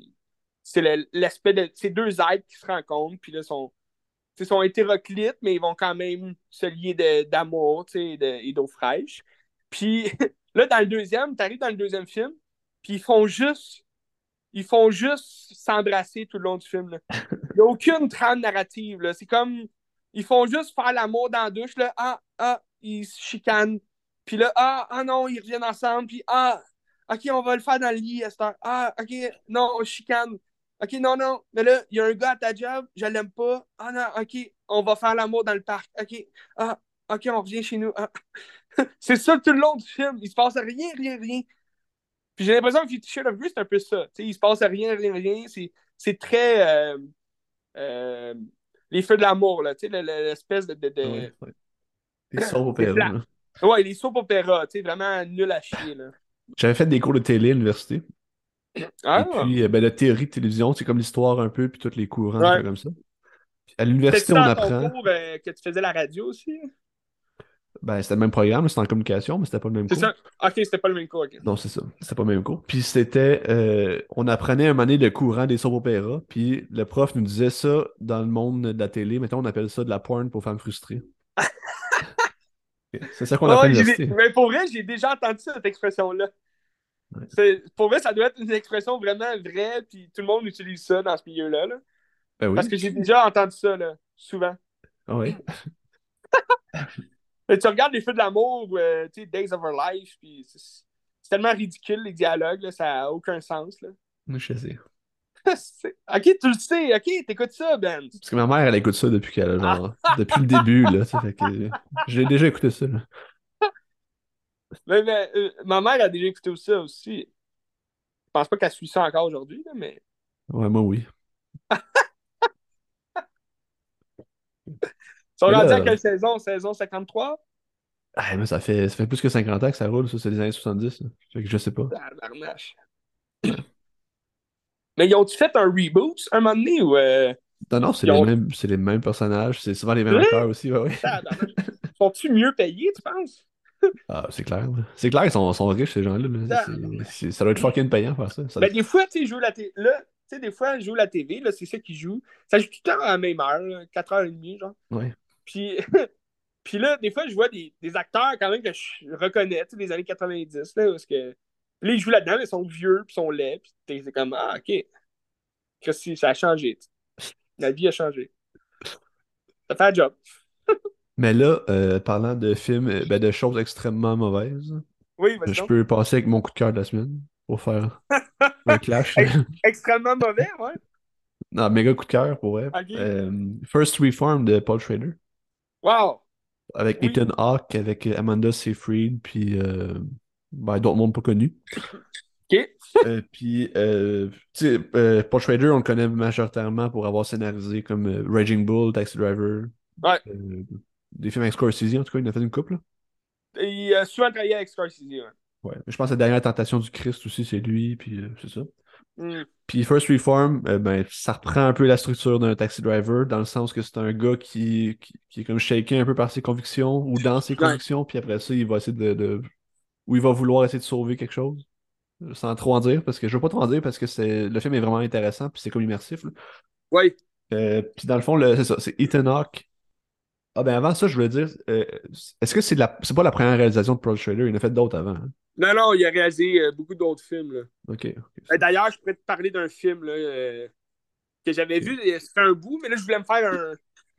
j'ai pas eu le temps, là, j'ai- pas, j'ai pas trouvé le moment de me faire un, un thème Paul Schrader. Mais, euh, mais je vais te parler quand même de ce film-là. Ok, Parce que ce film-là, c'est 2017. OK? Euh, puis dans le fond, c'est ça, c'est Ethan Hawke qui joue un prêtre d'une petite, euh, une petite église, ou je sais pas comment t'appelles ça, une petite église, à New York. Ouais. Son église s'appelle First Reform, justement. OK. Là, euh, il y a quelqu'un dans son dans, dans son comté, ou je, je sais pas comment on appelle ça, là, mais en tout cas, la place où est-ce que son église elle est, là, tu sais. Son village? Que dans le fond, sa femme, c'est Amanda Seyfried, que Amanda Seyfried est enceinte, mais le gars, c'est comme un. C'est un genre de dépressif qui est un radical dans la, la lutte contre les changements climatiques, des affaires comme ça. Puis, tu sais, il milite, puis. euh, c'est ça, il vire un peu sur le top avec ça. Là, Amanda Seyfried va voir le, le- le prêtre, puis il dit Hey, peux-tu venir jaser avec mon, mon mari? Parce que, tu sais, comme. Il faudrait comme lui parler dans ses idées, puis essayer de comprendre un peu ce qu'il veut, puis, tu sais, le, genre le sauver en quelque sorte, là, tu sais. Mhm. Puis à la place de le sauver, ça l'a juste comme shaké euh, Ethan Hawke dans ses convictions. Parce que le gars, il, il parle de. C'est comme shake- mettre en contraste la foi, puis ce qui se passe un peu avec l'environnement, puis la situation dans laquelle le monde est en ce moment, tu sais. Fait que, c'est un peu. le- Est-ce que Dieu va nous pardonner de, de détruire sa création de même? Si on pense que c'est une création, là, c'est- je crois pas à ça, mais c'est ça le film, là. C'est- Puis c'est ça. Puis c'est ça. Puis tout le long, dans le fond, c'est Ethan Hawke qui est shaké, puis qui remet en question sa, sa foi, puis il se rend compte que l'Église, puis c'est comme le, tout ce qui son Église, puis tout ce qui l'entoure, mettons, ou son, ça, ça l'écrase. Il est écrasé par ça, puis c'est comme si c'était plus gros que lui, puis ça dépasse un peu sa foi. Puis il se rend compte que c'est comme une machine, puis qu'il y a beaucoup d'argent Ouais. en jeu, puis qu'il y a peut-être des affaires qui sont pas correctes qui se passent derrière. tu sais. Fait que c'est là qu'il va peut-être vouloir se rebeller en quelque sorte. Puis dans le fond aussi, Ethan Hawke, c'est un alcoolique, fait que tout le long, il est comme écrasé, puis il est pas bien, puis il est malade aussi, tu sais, il pisse du sang, puis il va pas bien, ça. Ah, fait que c'est ça, ça. Puis le film, il- l'esthétique est écœurante, j'ai adoré ça. C'est c'est très lent. Ouais. C'est beaucoup des plans euh, la- longs. Ouais, quoi? Ouais, tu, tu me faisais. Tu, tu me disais que ça te faisait penser un peu à Taxi Driver. Comment que c'était approché. euh, Ben, dans- pas dans l'esthétique, mais dans le sens de la structure du récit. Que c'est un gars qui veut comme sauver quelque chose de plus grand que lui. Mhm. genre. Ouais. Il va être sauveur. J'en dis pas plus. Parce que, au niveau de l'histoire, parce que ça vaut la peine d'être découvert, parce que tu te laisses rentrer dedans. C'est un film qui est très lent aussi. C'est des gros plans, c'est des- Mhm. souvent des discussions de le début avec le, avec le chum de l'autre. Ça Ouais. dure comme 15 minutes, puis c'est comme une discussion juste Tabarnak. par rapport à où est-ce qu'on est dans la société. C'est vraiment intéressant. Euh, c'est un écran carré aussi, comme Mommy. Tu sais, t'es comme enfermé Ok. dans le petit écran. Ouais. Euh, puis euh, c'est une esthétique grise, désaturée, fait que c'est comme vraiment fade. Puis c'est un peu de la, la vision un peu Hawke, je pense, dans le film, où c'est un gars qui a perdu, pas qui perd la foi, ou il perd la foi en quelque sorte, là, mais comme tout est gris, là, puis tout est un peu. Fait que, Mm. fait que c'est ça. Je pense que c'est un film qui est très intéressant. là. Que tu sois religieux ou non, je pense que ça n'a pas rapport. C'est pas, pas du dogme religieux. là. C'est juste ça remet Ouais, en question des idées. euh, des idées. Mais Paul Schrader, euh, Paul Schrader il travaille souvent dans la religion aussi. Euh, Ouais, ouais. dans pas mal tous ses films, ou, ou en tout cas presque tous que moi j'ai vus, il y a beaucoup un, il y a, il y a un grand aspect religieux euh, Ben, à travers ça. Comme, comme Scorsese, c'est toujours, toujours des thèmes religieux, c'est toujours par rapport à la foi, par rapport à des, des- Ouais. des commandements, des affaires comme ça. Là. C'est Ouais. pas, c'est pas non plus des. des- des- ben, comme tu dis, c'est pas non plus des, des scénarios qui veulent t'imprégner de tout ça non Mm. plus, là, qui veulent dire, hey, euh, aie la foi, c'est ça qui va te sauver. Parce que souvent, même, la foi, c'est le pire ennemi du personnage principal dans, Ouais. dans certains des films. Fait que, c'est quand même très intéressant. c'est pas nécessairement une critique non plus, la religion, c'est juste quoi, une remise en question, des fois. Ah ouais, C'est quand même intéressant. Même c'est très intéressant. Ben, parce que même aussi. C'est peut-être même Shredder puis Scorsese qui se sont déjà remis en question souvent puis qui se disent Hey, euh, il y a de quoi à faire avec cette histoire-là. Ben, c'est un peu ça, tu sais, dans, dans Silence aussi. C'est pas Ouais. Silence, là, mais comme c'est. c'est- Ben, c'est Scorsese, puis tu sais, c'est. Tu sais, c'est très religieux le film, mais il va pas te, Ouais. te cracher ça dans la gueule puis te dire mange ça. là, tu sais, C'est Non, vraiment non, un une remise en question aussi. pur, euh, un trois heures de pur euh, questionnement. Ouais. Puis même à la fin, il, il garde sa foi, puis il est comme forte, Ouais. puis tout, puis c'est, c'est tant mieux pour lui, ça c'est le fun, là, tu sais. Ouais. Il sauve des gens sur le Hacksaw Ridge. Ouais. Andrew Garfield. Mais, euh, ouais, non, mais tu sais, tu me parles de. de... tu me parles justement de, de, du contexte du film et tout, ça me fait beaucoup penser. Tu sais, Ethan Hawke, il, il, joue souvent aussi dans des films religieux de ce genre-là. Comme, je sais pas si tu l'as. C'était quand même loin dans ma tête, là. Je l'ai vu, je pense, juste une fois. Mais Regression, je sais pas si déjà vu ce film-là. C'est avec Emma Watson aussi. C'est, me semble que c'est une histoire. C'est basé sur une histoire vraie. Euh, euh, je pense que ça se passait fin des années 80, comme ça. Puis c'est comme Emma Watson qui accuse euh, son père, je pense que c'est de viol, quelque chose comme ça, ou d'avoir tué puis violé quelqu'un. Mais tu sais, c'est un village vraiment religieux où que les gens sont très près de la foi. Puis là, t'as Ethan Hawke qui est un détective qui vient comme enquêter sur ça. Puis il se fait comme pogner, si tu veux, dans cette espèce de. Tu sais, ça, devient un film plus d'horreur aussi, là, parce que c'est vraiment une ambiance démoniaque, là, genre. Euh, un peu héréditaire. Là. Il arrive là, puis tout le monde a la foi, puis il le regarde comme si c'était lui le démon en personne, mais lui, il veut juste faire sa job de détective. Puis là, les autres, ils sont comme Non, non, tu viendras pas ici euh, nous envahir de tes démons, puis là, tu te le quittes. Mais c'est vraiment un bon film, j'avais aimé ça. D'ailleurs, c'est qui le cinéaste derrière ce film-là? Euh, je me souviens que c'était le même qui avait fait The Otter. Exactement. Alejandro ouais. d'abord. C'est ça. Je me rappelle parce que quand j'ai voulu regarder ce film-là, c'était principalement pour ça que j'avais hâte de le regarder parce que The Others, c'était vraiment, tu sais, les autres, là, avec Nicole Kidman, c'est un Christ film. Tu l'as déjà vu? The Others, oui, je l'ai vu. Ouais. La, la, la, une des meilleures twists de l'univers euh, cinématographique. Je le conseille à tout le monde. Oui. Oui. Mais, mais, même, ça, c'est-tu un remake, ça, ou c'est. The Others? Ouais. Je pense que c'est un remake même d'un film original qu'ils ont fait. Là. Mais c'est juste que ça a été plus connu parce qu'il y avait Nicole Kidman. Mais si je me trompe pas. Je, je sais pas. Ou bien il y a un autre titre, là, le, le film original. J'ai aucune idée. Mais bref, régression. Régression. Ça fait un peu penser à ça, tu sais, de First Reform, que tu parles, tu sais, de il est comme un peu mitigé dans la foi et tout. Parce que là, Emma Watson, elle, c'est comme une fille, justement, de ce village-là qui est très croyante. Puis là, elle pense, tu sais, à, à, elle se fait du mal parce qu'elle se dit, je fais, je fais une, une, honte à Dieu, tu sais, d'accuser mon père de ça, puis tout. Mais, c'est comme aussi emprunter la voie de, de, de la foi ou bien, tu renies ta foi pour, justement, sauver des gens, tu sais. Fait que, non, c'était bien. C'était bien, mais si tu veux euh, savoir, euh, Paul Schrader, oui. s'il avait réalisé avant ça, c'est quoi, c'est 2015? First 2017. 2017. Puis, euh, tu vois, moi, j'ai écouté un film, ça fait quand même quelques mois, mais c'est Cat People, un film de 1982. Cat People? Puis, puis il l'a réalisé, là. Puis je pense que c'est son, son premier film réalisé, si je ne me trompe pas, là. Cat People. En 82, oui. Très bon film. c'est c'est un film. Ben, il me semblait que je l'avais déjà vu quand j'étais jeune. Ça me disait rien là, quand, quand je l'ai écouté. Mais il y, a des, il y a des flashs, des scènes qui, m'ont flashé puis que je me rappelais. Fait que je pense que je l'ai vu plus jeune. Mais là, euh, j'ai écouté ce film-là, pour vrai, c'est dans le temps que je t'avais parlé de Thirsty. Tu sais, Thirsty de. de euh, non, c'est Thirsty? C'est Thirst. Thirst, là, tu sais, le, film de, de. Voyons, film coréen, là. Ah de, oui, le. C'est pas Wong Kar Wai, c'est. Euh... Non, c'est pas Wong Kar Wai. C'est lui qui fait. Park Chan-wook. Park Chan-wook. C'est ça, Park Chan-wook. Le mélange entre Wong Kar Wai et Park Chan-wook. Mais c'est ça, tu sais, Thirst, tu t'en rappelles de ce film-là? C'est une vampire qui va euh, comme croquer, qui va euh, infecter, si tu veux, le gars. Puis là, les deux ont comme vivre une histoire d'amour, vampirisme, puis ils vont comme essayer de s'enfuir ensemble. Puis là, ça va être comme les questionnements est-ce qu'on mérite de vivre tant que ça ou non?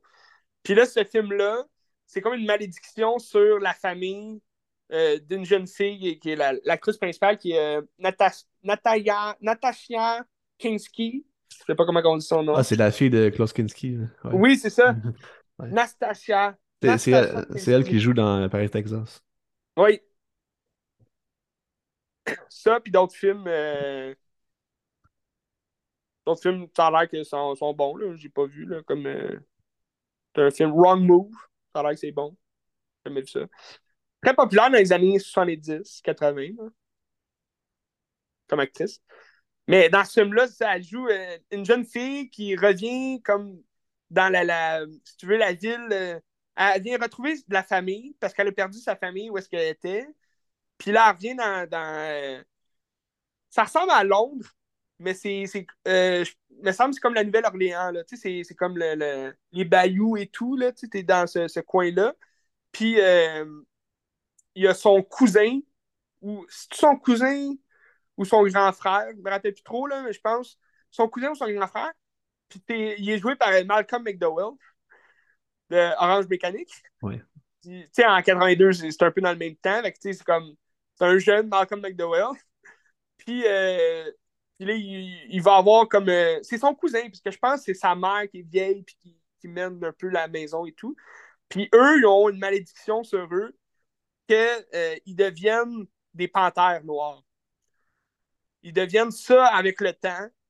Puis ils deviennent ça quand ils sont comme excités en chaleur. Genre. Fait que c'est vraiment un film. C'est un, film érotique, là. Euh, comme tu regardes ce film-là, puis il y a beaucoup de scènes de sexe tu vois Nastasia euh, Kinski pas mal à poil tout le long du film. Puis, tu sais, ils n'ont pas le choix d'être à poil de toute façon quand ils se transforment en panthère. Mais, mais là, ça va être l'histoire qu'elle, elle, va tomber amoureuse euh, d'un gars qui est joué par John Hurd. Je sais pas si, tu connais cet acteur-là. Là. C'est le père de, de, Kevin dans Home Alone. Ok, oui. Mais tu sais, il joue dans pas mal d'autres films, mais aujourd'hui, il est rendu vieux, on le reconnaît comme plus vraiment. Oui, c'est ça, c'est lui le père de Kevin. Mais euh, c'est ça, lui, lui c'est un gardien du zoo de la Nouvelle-Orléans. Puis euh, elle, elle va comme. Elle va être impressionnée par le zoo. elle va aller se promener dans, de jour, là, elle va aller voir les animaux, puis là, elle, va comme rentrer en. elle ne sait pas encore qu'elle va devenir une panthère. Ben, c'est comme. C'est pas clair, mais comme elle sait qu'il y a une malédiction de sa famille, mais je pense qu'elle se rend pas compte qu'elle va devenir une panthère comme bientôt. Là. Parce que c'est tu deviens une panthère quand que tu trouves l'amour, là. Quand, quand tu trouves. Puis son cousin, il est comme amoureux d'elle. Il y a comme une espèce d'inceste là, là-dedans. parce que lui, il essaie, il veut tout le temps comme baiser avec, il est tout le temps en chaleur, puis il est comme Ah, tu, te rends pas compte, on est fait pour être ensemble. notre famille, on est soudés, puis tout. Puis là, elle, elle tombe amoureux, euh, amoureuse de John Hurt, que lui, c'est le gardien du zoo. Puis euh, puis là, ben, vu qu'elle est amoureuse, là, ils vont, ils vont faire l'amour, tout. Fait que là, elle va se transformer en panthère une nuit. Elle va tuer des gens. Elle, elle va se faire prendre dans le zoo. Fait que là, elle, est comme en cage. Puis finalement, là, il, y a toute une histoire, là, à la fin, ils, vont découvrir là, que, c'est une panthère. Puis, puis que c'est elle qui a fait des meurtres ici et là. Puis. Le, le, le, parce qu'il y a son cousin qui, lui, il paye des, des prostituées. Puis là, t'es plus sûr si c'est elle ou si c'est lui qui tue les gens. Finalement, les deux, c'est des panthères. Fait que, là, à la fin, c'est comme un combat, si tu veux, entre les deux, euh, les deux de la même famille, de la même meute de panthères. Mais, mais tu sais, c'est un film très. Euh, parce qu'il y, y, a aussi l'aspect religieux dans tout ça, là, la religion du, de John Hurd, puis la, religion de leur famille à eux, de la, pour contrer la malédiction et tout. Faut, faut, faut qu'elle fasse de quoi avant de se transformer en panthère à jamais. Parce que un moment donné, quand ils trouvent l'âme sœur, ils se transforment automatiquement en panthère à jamais. Puis là, ils ont comme plus le choix de vivre. C'est pour ça que son cousin veut, être avec elle, parce que si les deux se transforment, ben là, ils peuvent être deux panthères ensemble. si tu tombes amoureux de quelqu'un d'autre, euh, tu deviens une panthère, c'est tout. Mais, mais c'est vraiment c'est très sensuel comme film. Euh, très bon film, je le conseille à tout le monde. Parce que là, il y a une histoire de chasse à la fin, là, il essaye de chasser. Mais je trouvais, il y avait des ressemblances avec Thirst, là, parce que c'est comme un amour impossible, un peu de. de, de ouais. Comment dealer avec leurs conditions aussi, là? Oui, ben c'est ça, il y, a, beaucoup cet aspect. Tu sais, c'est pas un film. Tu sais, oui, c'est un film surnaturel, mais, mais c'est zéro dans l'esprit d'un film surnaturel. Tu sais, dans. Un peu comme Thirst, tu sais, ça paraissait pas être un film de vampire, tu sais, quand tu l'écoutais. Même si, oui, il saute les airs, puis tu il mange, des... il boit du sang, puis tu il tue des gens. Mais comme, comme là, dans ce film-là, tu sais, oui, il se transforme en panthère, il tue des gens, mais, mais tu sais, c'est, ça reste un film très. Euh, c'est, un, un, film très érotique, là, très dans, la, dans l'amour, dans l'espèce de, de, trouver l'âme sœur. C'est, ça qui est important, tu sais. Mais là, Ça détonne, je pense. Je trouve que ça détonne de ce que je connaissais de Shredder aussi. Là. Je pense que c'est comme le seul film qu'il a fait qui ressemble à ça. Là, parce mais que... c'est pas lui qui l'a scénarisé non plus. Attends, ça se peut-tu? Ben, c'est Ouais, Alan. Ormsby, puis euh, pas crédité Paul Schrader. Fait c'est comme un autre scénariste. Ah, c'est ça. C'est pour ça. Parce Mais que c'est ça. euh, Ouais, vas-y donc. il a fait trois autres longs métrages avant ça, mais il a fait 27 euh, réalisations. Je pensais pas qu'il en avait fait Quand que ça. même. Ouais, quand même. Mais tu sais, en 82, il a fait ça. En 80, il a fait euh, Gigolo américain. Ah ouais, Il a Richard fait, euh, Gere. Ouais, c'est ça. Il a fait Ça, Hardcore. une série. Ben, j'imagine que c'est basé sur le film. là. Ils, ont, ils ont fait une série sur Crave, là, ça joue. Ok, je savais pas. Je pense que c'est HBO, je suis pas sûr, mais je pense que c'est. Ouais, Showtime. Il. Show- Ah. Showtime, ok, ouais. Ouais. Bon. Ouais, c'était avec euh, John Burtnell. C'est- C'est ça. Mais le film était bon, euh, de Richard Gere. Qu'est-ce que c'est bon film? Et en 79, il a fait Hardcore. Ad- adolescente en fuite, là. Je sais pas Oui! Oui, Hardcore, je... Oui, oui. Je l'ai mis dans ma watchlist. Je sais pas où le trouver, ce film-là, mais Hardcore. Puis en 78, son premier long métrage, Blue Collar. Hmm. Je sais pas c'est La couleur bleue. Avec Richard Pryor puis Harvey Keitel. Ah ouais, Harvey Keitel. Bon. Ouais. C'est ça. Fait qu'il en a fait beaucoup. Je pensais pas qu'il en avait fait autant que ça. Je pensais qu'il avait commencé comme récemment. là. Puis c'était juste un scénariste. Ben, c'est parce qu'on. Ben, euh, ouais. Mais c'est parce qu'on on le voit aussi récemment plus dans la réalisation, là, dans le sens que. C'est First Reform 2017, Card euh, Counter, que je vais sûrement euh, regarder euh, prochainement. Mais, tu sais, ça, c'est 2001, 2020, 2001. 2021. Pendant 2021, bon. Ouais.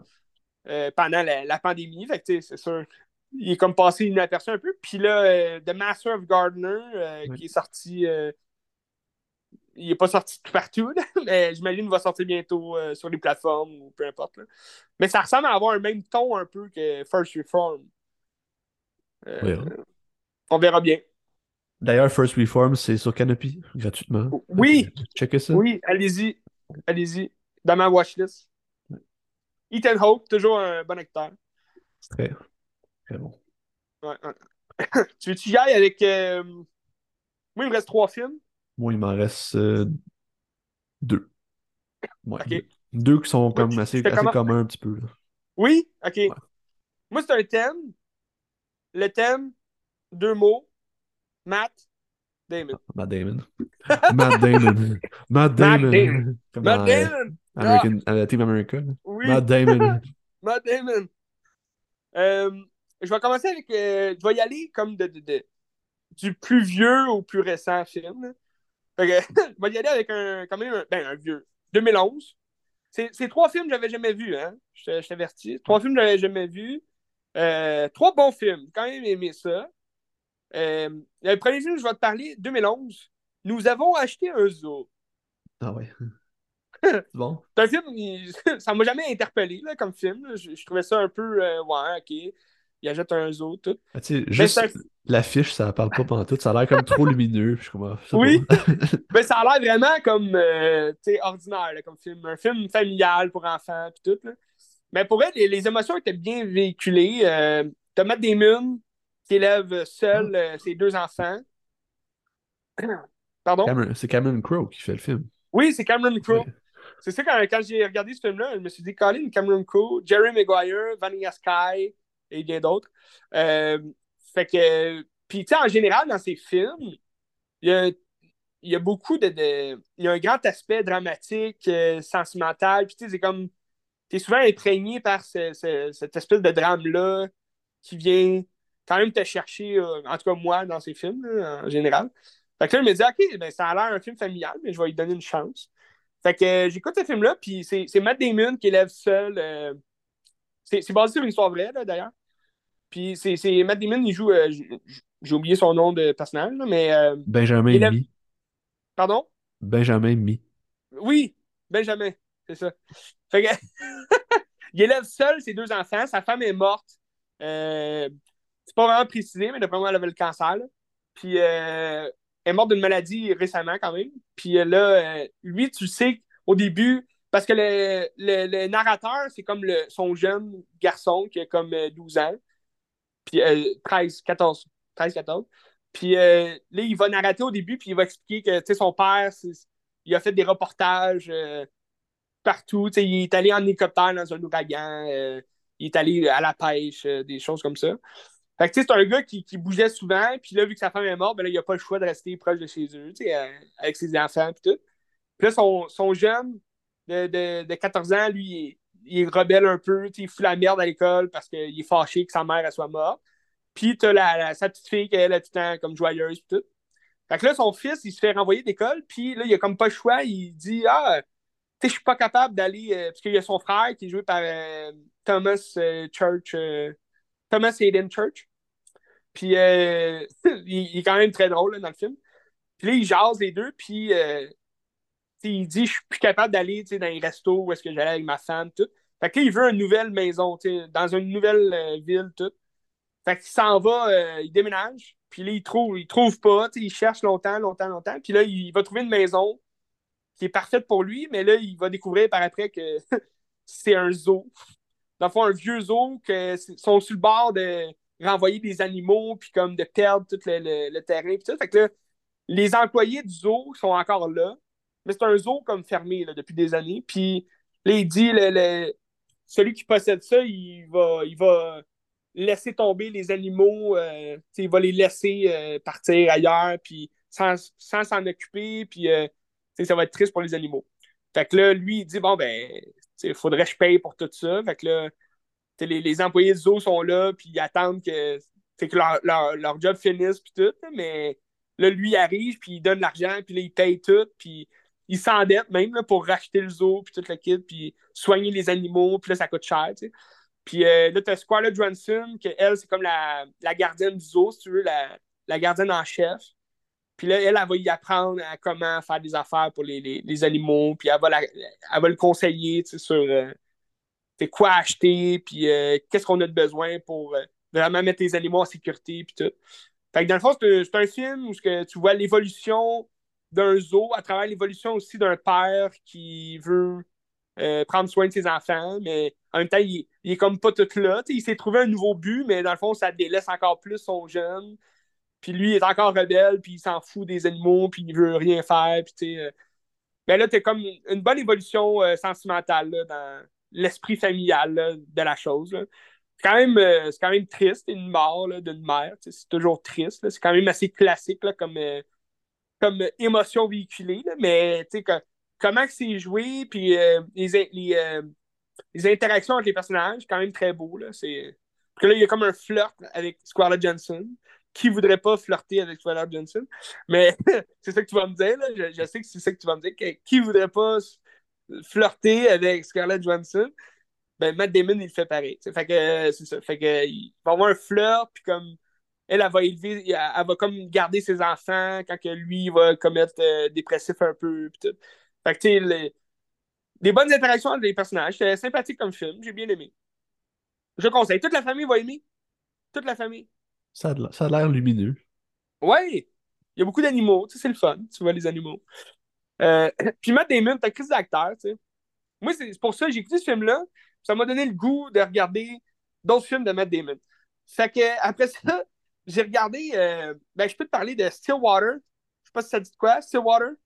J'ai déjà vu l'affiche, la, mais. Euh, oui, on a vu beaucoup l'affiche.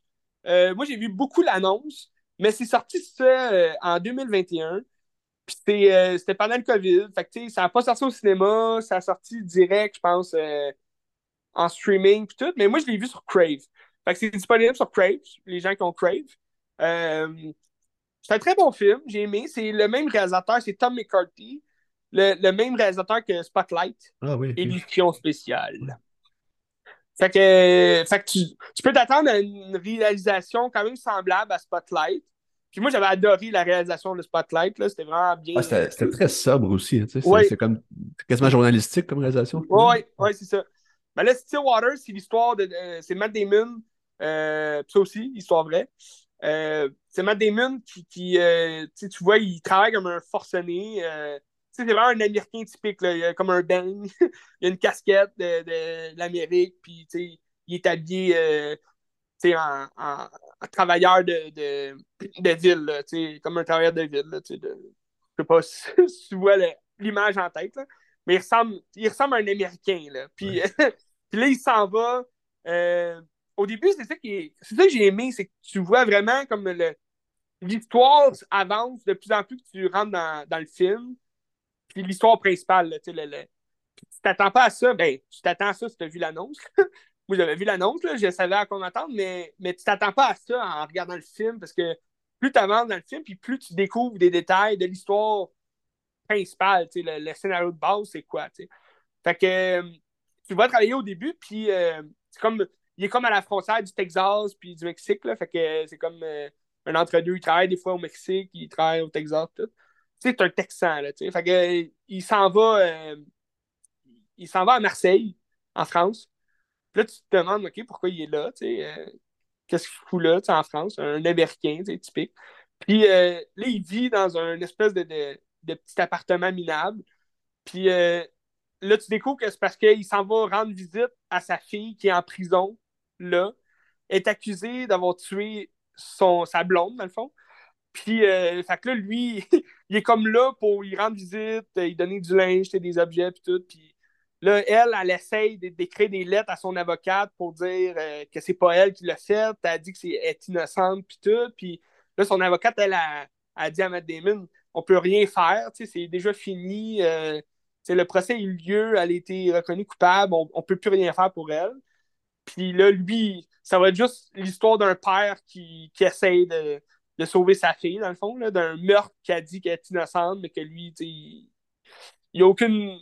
il a aucune façon de savoir si c'est vrai ou non, mais là, c'est comme à travers le film, tu le vois commencer à un peu euh, faire des recherches dans ce, dans ce milieu-là pour aller rechercher quelqu'un que sa fille dirait que ah, je suis sûr que c'est lui, il a déjà poignardé quelqu'un dans sa vie, puis je suis sûr que c'est lui qui l'a tué. Puis lui, il va comme son enquête euh, seul, il va essayer d'aller chercher d'autres détectives privés, toute la kit. Puis il va commencer à se faire une nouvelle vie là, à Marseille. Fait que là, il rencontre sa voisine, qu'elle, elle a une petite fille, puis tu sais, il se fait comme une nouvelle vie, carrément, genre à Marseille, pendant qu'il essaye de libérer sa fille, puis tout. C'est quand même, c'est très. euh, un peu comme dans Spotlight, je te dirais, les émotions sont très bien véhiculées, puis t'es vraiment. Tu, compatis avec le père, que t'es comme. Tabarnache, mais le gars, il est pas niais, tu il faut, qu'il reste là pour sa fille, tu t'as pas le choix, là. Tu imagine, t'es t'es- dans un autre pays, puis euh, t'es accusé de meurtre. Je suis pas mal sûr que mes parents aussi, là, ils voudraient comme venir me voir, puis essayer de m'aider, puis tout, mais tu peux rien faire pour ça, là, dans le sens que là, lui, il est en France, il comprend pas le langage, il comprend pas le système juridique, parce que c'est complètement différent que les États-Unis. Fait que, tu sais, t'as comme toutes les- les espèces de critères pour t'empêcher de, de, de sauver ta fille, là. Fait que c'est un peu, euh, un peu le bordel, mais c'est un très bon film, j'ai vraiment aimé. Mais tu sais, comme, comme Spotlight, mettons, c'est pas des films qui sont sexy, puis que à première vue, ça a l'air vraiment plate. Ouais. Genre, tu sais, c'est une esthétique qui est pas flamboyant, c'est très comme très gris. Puis quand tu rentres dedans, c'est vraiment incroyable, c'est vraiment très très très bon. Puis je sais pas pourquoi, mais c'est génial. Ben, c'est que c'est. C'est- Tu sais, tu dis. Parce que là, ça va clasher avec mon autre film. Mais si tu veux, je vais te laisser parler d'un film, là, si tu veux. euh. Ok. Mais, euh, mais mon autre film, je vais, t'en parler, puis tu sais, c'est- c'est vraiment une histoire plate, plate, plate, puis le film est resté plate, tu sais, dans le sens que tu sais, il n'y a, a pas de, de- de jus à donner à cette histoire-là. Tandis que là, tu sais, c'est des histoires, oui, qui paraissent plates, mais il y a tellement de jus autour de cette histoire. Tu sais, Spotlight, là, oui, c'est l'histoire d'un journal de Boston, mais l'histoire est incroyable. Là. Ouais. Ils ont tellement fait leur recherche, leur enquête, Ouais. puis ils ont tellement élucidé de, d'affaires dégueulasses que tu te dis, tabarnak, ça vaut la peine de voir ce film-là parce que justement, l'histoire autour de ce journal-là est écœurant. Là, tu sais. C'est bien ficelé aussi, puis tu rentres, puis tu es toujours intrigué, tu es toujours sur le bout de ton siège, puis c'est- puis ça n'a pas l'air de ça quand tu commences le film, là. Ou avec la Non. fille, des affaires comme ça. C'est un peu ça avec Stillwater, dans le sens que il y a des secrets derrière cette histoire-là, puis tu découvres ces, ces secrets-là à travers le film. Puis comme je t'ai dit, au début, ça paraît un film vraiment plate, puis que, tu bon, OK, tu vas suivre un gars qui se promène, dans Marseille, puis qui essaye de sauver sa fille, mais mais il y a tellement de, de jus autour de ça, puis de, de- de- d'affaires surprenantes que finalement, il a changé sa vie, tu sais. Fait que, Ouais. très bon, je le conseille à tous. C'est sur Crave, ça? Crave, Ah, cool. Still Water. Ah, Ok. Mais là, je pourrais aller avec. J'ai comme deux films qui sont un petit peu connexes euh, par la bande, mais plus ou moins. Euh, je voulais qu'il y ait un film plus court puis que j'ai moins de choses à dire parce que c'était vraiment bizarre. Euh, c'est un film japonais de 1989 qui s'appelle Tetsuo the Iron Man. Qu'est-ce C'est un, que c'est? c'est un genre de film expérimental où il y a plus ou moins d'histoire. tu sais, puis C'est un gars qui est comme obsédé par le, le métal. Ça commence qu'il se rentre une tige de métal dans la jambe, puis plus que ça avance, plus qu'il devient comme un homme de métal, peut-être des bouts de métal qui sortent de son corps. tu sais. Puis il y a genre une bite, euh, c'est genre une, une foreuse un peu, là, genre une drill. Puis genre, il tue du monde avec ça. C'est très sexuel, il y a comme beaucoup de, de, de, de- de sensualité, puis comme de- entre sa blonde puis lui, mais c'est comme, c'est bizarre. Puis là, plus que ça avance, plus qu'il devient un homme de métal, puis je vais dire que j'ai pas compris c'était quoi le film. J'ai pas compris l'histoire de ce que ça voulait dire, mais c'est, tu sais, c'est des effets faits à la main aussi, fait que je pense que t'aimerais ça parce que c'est Ah! bien genre du stop motion, puis ça, son corps change, puis comme des affaires qui bougent, puis c'est vraiment cool. Mais c'est vraiment une expérience particulière, puis euh, j'ai pas compris de quoi ça parlait. Mais c'était le fun. C'était pas trop long, c'est une heure et quart, je pense une heure et vingt. Mais il y a beaucoup de films japonais comme ça, hein, que tu te dis, tabarouette, ça s'en va où ça? Puis t'es comme, ça, ça va dans tous sens du côté, puis finalement, tu sais, c'est- c'est bon, mais t'as rien compris au film, puis c'est juste comme du gros. euh, Non, c'est ça. Mais c'est c'est une expérience, puis tu, tu vis C'est des gros artifices, tu sais, c'est des gros artifices qui, te botchent dans le visage, puis. Tu sais, gars, ça, ça, c'est un méchant, ça. C'est un bonhomme métal, genre que ça. Tabarnak. Il est rendu avec des bouts de métal dessus. Il y en a une couple, là. C'est un film de Shinya Tsukamoto. Oh! Euh, je sais pas ce qu'il fait d'autre, euh, je connais pas. euh. Mais je pense que c'est un Ça, film qui est assez culte aussi euh, dans le ce genre de, Ça de- s'appelle Iron Man? C'est Tetsuo, euh, The Iron Man, je pense en anglais. Là. Ok. Tetsuo. Je l'ai tué, c'est Tetsuo. Ouais, Tetsuo. T-E-T-S-U-O. Tetsuo. Ok. Qu'est-ce que tu. Je pense dans le monde un peu du film fantastique, comme ça, c'est un film qui est devenu culte. Là, parce que, Oui. Sûrement juste parce que les effets sont géniaux, puis c'est vraiment particulier. Là. Ben, Oui. Je le conseille quand même euh, parce que c'est le fun. là. Ça a l'air intéressant. Ouais, c'est sur Mubi. Je sais pas si ça se trouve ailleurs. Peut-être sur YouTube, euh, je sais pas, mais en tout cas, c'est particulier. Une heure et sept que ça dure, c'est pas long. Une heure et sept. Ah! C'est un moyen métrage? Non, c'est un long métrage. Une heure. Je pense qu'en haut d'une heure, c'est un long métrage. Ben, 7 minutes, ouais. les, les crédits à la fin. 7 minutes. Ben, je vais avec mon dernier film, t'inquiète là. euh, parce Ouais, que je me suis dit Connex, je me suis dit je vais regarder Crash parce que j'ai jamais vu Crash. Hein? Je me disais ça va peut-être être Connex, mais tu plus De- ou moins dans le fond. Là, de Cronenberg? Oui. Non, pas l'autre, le- lui de Cronenberg. euh, c'est ça. Mais je me suis dit ça va être Connex parce que c'est comme la relation entre des Oui. genres d'objets métalliques. Puis Le métal, puis le- ouais. Puis au final, non, ça se ressemble pas vraiment. tu sais. Mais Crash, j'ai trouvé. Ben, trouvé ça bizarre Cronenberg, parce c'est que. complètement différent, là. Ben, c'est ça, tu sais. Puis je trouve que Crash a toujours la vibe de Cronenberg un peu. On dirait quasiment des films cheap un petit peu, un peu Oui. quétaine, mais, c'est toujours très bon. Mais j'ai toujours de la misère à un premier visionnement de Cronenberg. C'est- toujours Mm. difficile à absorber. Puis après ça, quand j'y retourne, j'apprécie toujours mieux. Comme Oui. History of Violence, la première fois que je l'ai vu, j'ai trouvé ça pourri. Puis quand tu y retournes, c'est comme, oh wow, ok, c'est c'est du génie, puis c'est vraiment bien construit, puis tout, là. Puis je pense que Crash, ça va être la même chose, parce que c'est un film qui est particulier. C'est comme des gens qui sont. Ça commence avec James Spader qui prend un accident de char. Puis Ouais. euh, le, le- le gars qui chauffe le char, qui a pas un accident contre lui, euh, il s'est tué. Puis là, il y a comme une fille avec lui. Fait que là, il se met comme un peu ami avec la fille, puis tout. Puis euh, là, il se rend compte que c'est genre une secte de gens qui tripent sexuellement sur des accidents de char, puis qui essaient de reproduire comme les accidents célèbres, genre James Dean. Ils font une mise en scène pour refaire la, la mort Ça, de c'était écœurant, cette scène-là. J'ai adoré. c'est malade, là, vraiment. Puis dans le fond, c'est ça. Puis quand il y a des accidents de char, mais là, ça les arrose. Fait que là, ils font l'amour. Puis euh, c'est comme très sexuel. Pas mal ça le film. là. C'est comment que ça doit même- comme changer leur, leur, leur perception des couples ou de comme leur vie. Puis tout, là. Ouais. Tu sais, C'est écœurant parce que lui, il y a, il y a une femme, tu sais, James Spader. Puis au début, elle, elle baise un avion, comme. Ouais. Fait que là, tu te dis, il est déjà dans ce- cette espèce Ouais. de minding-là de comme, ben, ma femme baise un avion, fait que moi, je vais faire l'amour au char, tu sais. Ouais. C'est comme, c'est vraiment comme sensuel euh, avec les accidents d'avion, euh, les accidents de voiture et tout. Fait c'est un peu ça. comme le. C'est un péché mignon, tu sais. oui, oui. Écoute, il n'y a, a pas de- y a pas de king shame. Je suis sûr que ça existe des gens en plus qui sont de. Ah, c'est sûr, certain. Oui, probablement. C'est bizarre, mais ça existe. Ça existe, c'est sûr. Ben, tu sais, tu prends goût. C'est un peu euh, le, le, le, le syndrome là, de Stockholm, là, dans le sens que tu, tu, tu sais, tu tombes amoureux de ton, euh, ton, ton agresseur. Mais dans ce cas-ci, c'est comme tu as un accident de voiture, puis là, tu, prends un goût à l'accident, puis à. T'es es, un peu suicidaire, là, dans le sens que. Ça te dérange pas de mourir tant que ça fait mal, puis que t'aimes ça, tu sais. Ouais, mais c'est ça. Mais, mais, mais je suis d'accord avec toi, tu Cronenberg. Euh, il y a beaucoup de films, tu sais, il faut, faut vraiment connaître son genre. Tu sais, moi, quand j'ai vu Crash, ben là, ça fait pas si longtemps, tu sais, un peu comme toi, tu savais quand même à quoi t'attendre, dans le sens que tu savais que ça allait se fucker en cycle. Tu savais que ça allait euh, aller pousser vraiment loin l'idée euh, l'idée érotique, si tu veux, avec euh, les accidents de voiture. Mais tu sais, je pense quelqu'un qui voudrait commencer avec Crash ou. ah, c'est pas une bonne idée. mais même Cronenberg, il n'y a, a, pas tant de films que tu peux commencer puis dire Ouais, c'est pas si pire, là. Je pense que j'aimerais son, sa filmographie, tu sais, dans le sens. Ben, History of Violence, je pense que c'est quand même accessible. Si tu vois nouveau. C'est vrai. Mais c'est parce que c'est très différent aussi. Tu sais, c'est un peu comme euh, Cosmopolis. T'as vu Cosmopolis? Non, je l'ai pas vu. ok, tu sais, t'as un Robert euh, Pattinson qui, qui, est dans sa limousine tout le long du film. Tu sais, t'es comme. Ok, c'est un peu bizarre, mais, mais tu tu peux, tu peux l'écouter. Tu tu peux. Euh, c'est quand même écoutable parce que c'est pas, pas tant fucké. Tu c'est c'est un gars qui est dans sa limousine, puis l'histoire est très simple. Tu comprends ce qu'il fait, mais mettons, tu commences avec euh, Crimes of Future.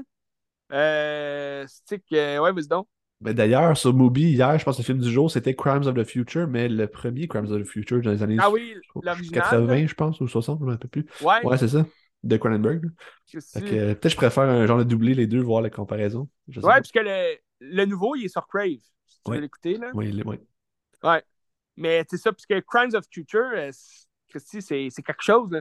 Je ne sais pas à quel point le premier, est-ce qu'il s'imprègne vraiment de la même idée? C'est-tu plus poussé dans son, dans son nouveau? En tout cas, euh, c'est vraiment écœurant. Moi, j'ai vraiment adoré. Mais il faut que tu connaisses du Cronenberg. Tu rentres pas. moi, je voyais des gens dans la salle de cinéma partir là, parce qu'ils trouvaient ça plate. Mais c'est comme pourquoi tu t'en vas voir un film de Cronenberg si tu sais pas c'est qui puis qu'est-ce qu'il fait là, mais même tu regardes l'annonce ça dit long là, sur le film dans le sens que ça va être un film fucké là tu tu comprendras pas euh, la plupart des choses puis jusqu'à la fin puis il faut, faut que t'aimes ça tu sais fait que ouais mais Cronenberg moi j'adore aussi c'est pour ça que je pense que le, méthode dangereuse euh, Dangerous Method c'est un film qui fait comme la synthèse de son œuvre aussi, qui est important à le regarder, je pense. Hein. C'est intéressant. Tout est une question de sexualité. Oui. Ben, la psychanalyse, hein, mais c'est toujours ça pour voir la psychanalyse. La psychanalyse et euh, l'érotisme. Même son premier long métrage aussi, stéréo, c'était exactement ça. C'était comme de la, psychanalyse. Ouais, je l'ai pas vu ça, ouais. C'était pas bon, là, mais. ça fait un job. Ouais. En tout cas, c'est ça. Ah. Crash, euh, c'est sur, Crave, c'est sur Mubi. C'est vrai que la mouche, c'est assez accessible aussi, la mouche. Ouais. Ben, c'est un film de, c'est un film de monstre, dans le sens que très accessible. Mais tu vois aussi que c'est c'est c'est c'est comme le, c'est la thèse un peu de son œuvre aussi, dans le sens que la mouche, c'est comme la combinaison entre un humain, un humanoïde, puis tout, là, c'est comme... Euh, ben, la transformation. Du corps aussi, la transformation du corps et tout. Là, fait que, euh, la mutation. Pas mal tout ça. Puis t'as vu, euh, il y, a aussi une nouvelle série euh, Prime Video, que c'est c'est un remake, dans le fond, du film Dead. Dead Ringers? Dead Ringers, ouais, c'est ça. Ah, j'ai pas vu. C'est Rachel Weisz qui joue les deux jumelles, Dead Ringers. C'était Jeremy Irons dans le, film original, mais Très bon film. C'était pas mon meilleur, je trouvais ça long un peu, mais euh, la série a l'air le fun. Ah, ça a l'air sympathique. On écoutera ça, Cronenberg. Le film est-tu sur Crave aussi ou c'est juste la série? Euh, je pense qu'il est sur Crave. Quand même assez accessible, ce film-là. Euh, il, est trouvable. Il est trouvable. Ouais. On regarde ça, puis regarde, on s'est au courant. Mon dernier film, mon dernier film, dernier film de, de, avec Matt Damon, dans le fond, que j'ai regardé cette semaine, Ouais, j'étais dans une passe Matt Damon. J'étais comme, ah, Christy, euh, nous avons acheté un zoo, c'était bon. Fait que, on m'a écouté du Matt Damon. Tu peux commencer ce film-là en disant Vive le capitalisme. Mais c'est un film, j'étais quand même intéressé à aller voir au cinéma. Mais il est sorti en même temps que Mario Bros, le film. Fait que là, j'étais comme indécis. J'étais comme, ah, je vais aller voir Mario. Puis c'était un film, il n'est pas resté longtemps au cinéma. Puis euh, mais les critiques étaient bonnes. Tu sais, j'ai vu, moi, des bonnes critiques de ce film-là. Puis c'est un film de Ben Affleck. On parle de Hair ici. Hair. Euh, c'est un, un, film de Ben Affleck. J'ai pas mal aimé tous les films que Ben Affleck a réalisés. Puis surtout dans le film, des, des, des très grands noms d'acteurs. Euh, Matt Damon comme rôle principal. Après ça, Ben Affleck aussi, qui joue le, le, le boss de, de l'entreprise Nike. Euh, le film se passe en. c'est Phil Knight, c'est ça? Oui. Euh, ça se passe en, euh, en 1984. Nike est déjà commencé dans le milieu, ils font des chaussures, mais il n'y a pas grand monde qui aime leurs chaussures. Ça reste des bonnes chaussures de, de course, mais c'est pas des chaussures de basketball. Puis tu as, Matt Damon qui joue le. si tu veux, lui, c'est comme le, Comment il disait déjà? Comme le recruteur de sportifs, mais pour Nike. C'est comme lui, il va aller chercher les joueurs de basket, parce que dans, à cette époque-là, c'est vraiment le basket principalement là, qui, qui, était populaire. Puis euh, lui, il jouait euh, Sonny, euh, Sonny Vaccaro. Je sais pas si ça dit quoi comme nom. Mais c'est comme lui qui recrutait les joueurs pour, pour promouvoir, si tu veux, leurs chaussures chez Nike. Puis, fait que là, lui, il s'en va souvent voir les, les jeunes jouer. c'est comme les jeunes stars montantes de, du secondaire. Il sait que ah, plus tard, ils vont aller dans la NBA, puis comme ils vont être populaires. on s'en va les chercher direct, là, comme à leur jeune âge. Puis tu as Jason Bateman qui joue le, le, le, chef marketing de Nike. Fait que là, ensemble, ils vont travailler ensemble parce que tu as un Ben Affleck que tu. Tu sais, Ben Affleck, tu vois dans trois scènes. il n'est pas, il, est pas centré là, dans l'histoire, mais il, fait un, il joue un boss. Tu sens que Phil Knight, il était, euh, il était euh, assez. Euh, pas stupide, mais tu lâche un peu. C'est un, un, un, paresseux. Là, lui, il faisait du cash puis d'attitude. Il, y avait une Porsche violette. Tout, là, fait que, tu t'as, t'as Viola Davis qui joue la mère de Michael Jordan. Puis là, ils vont aller.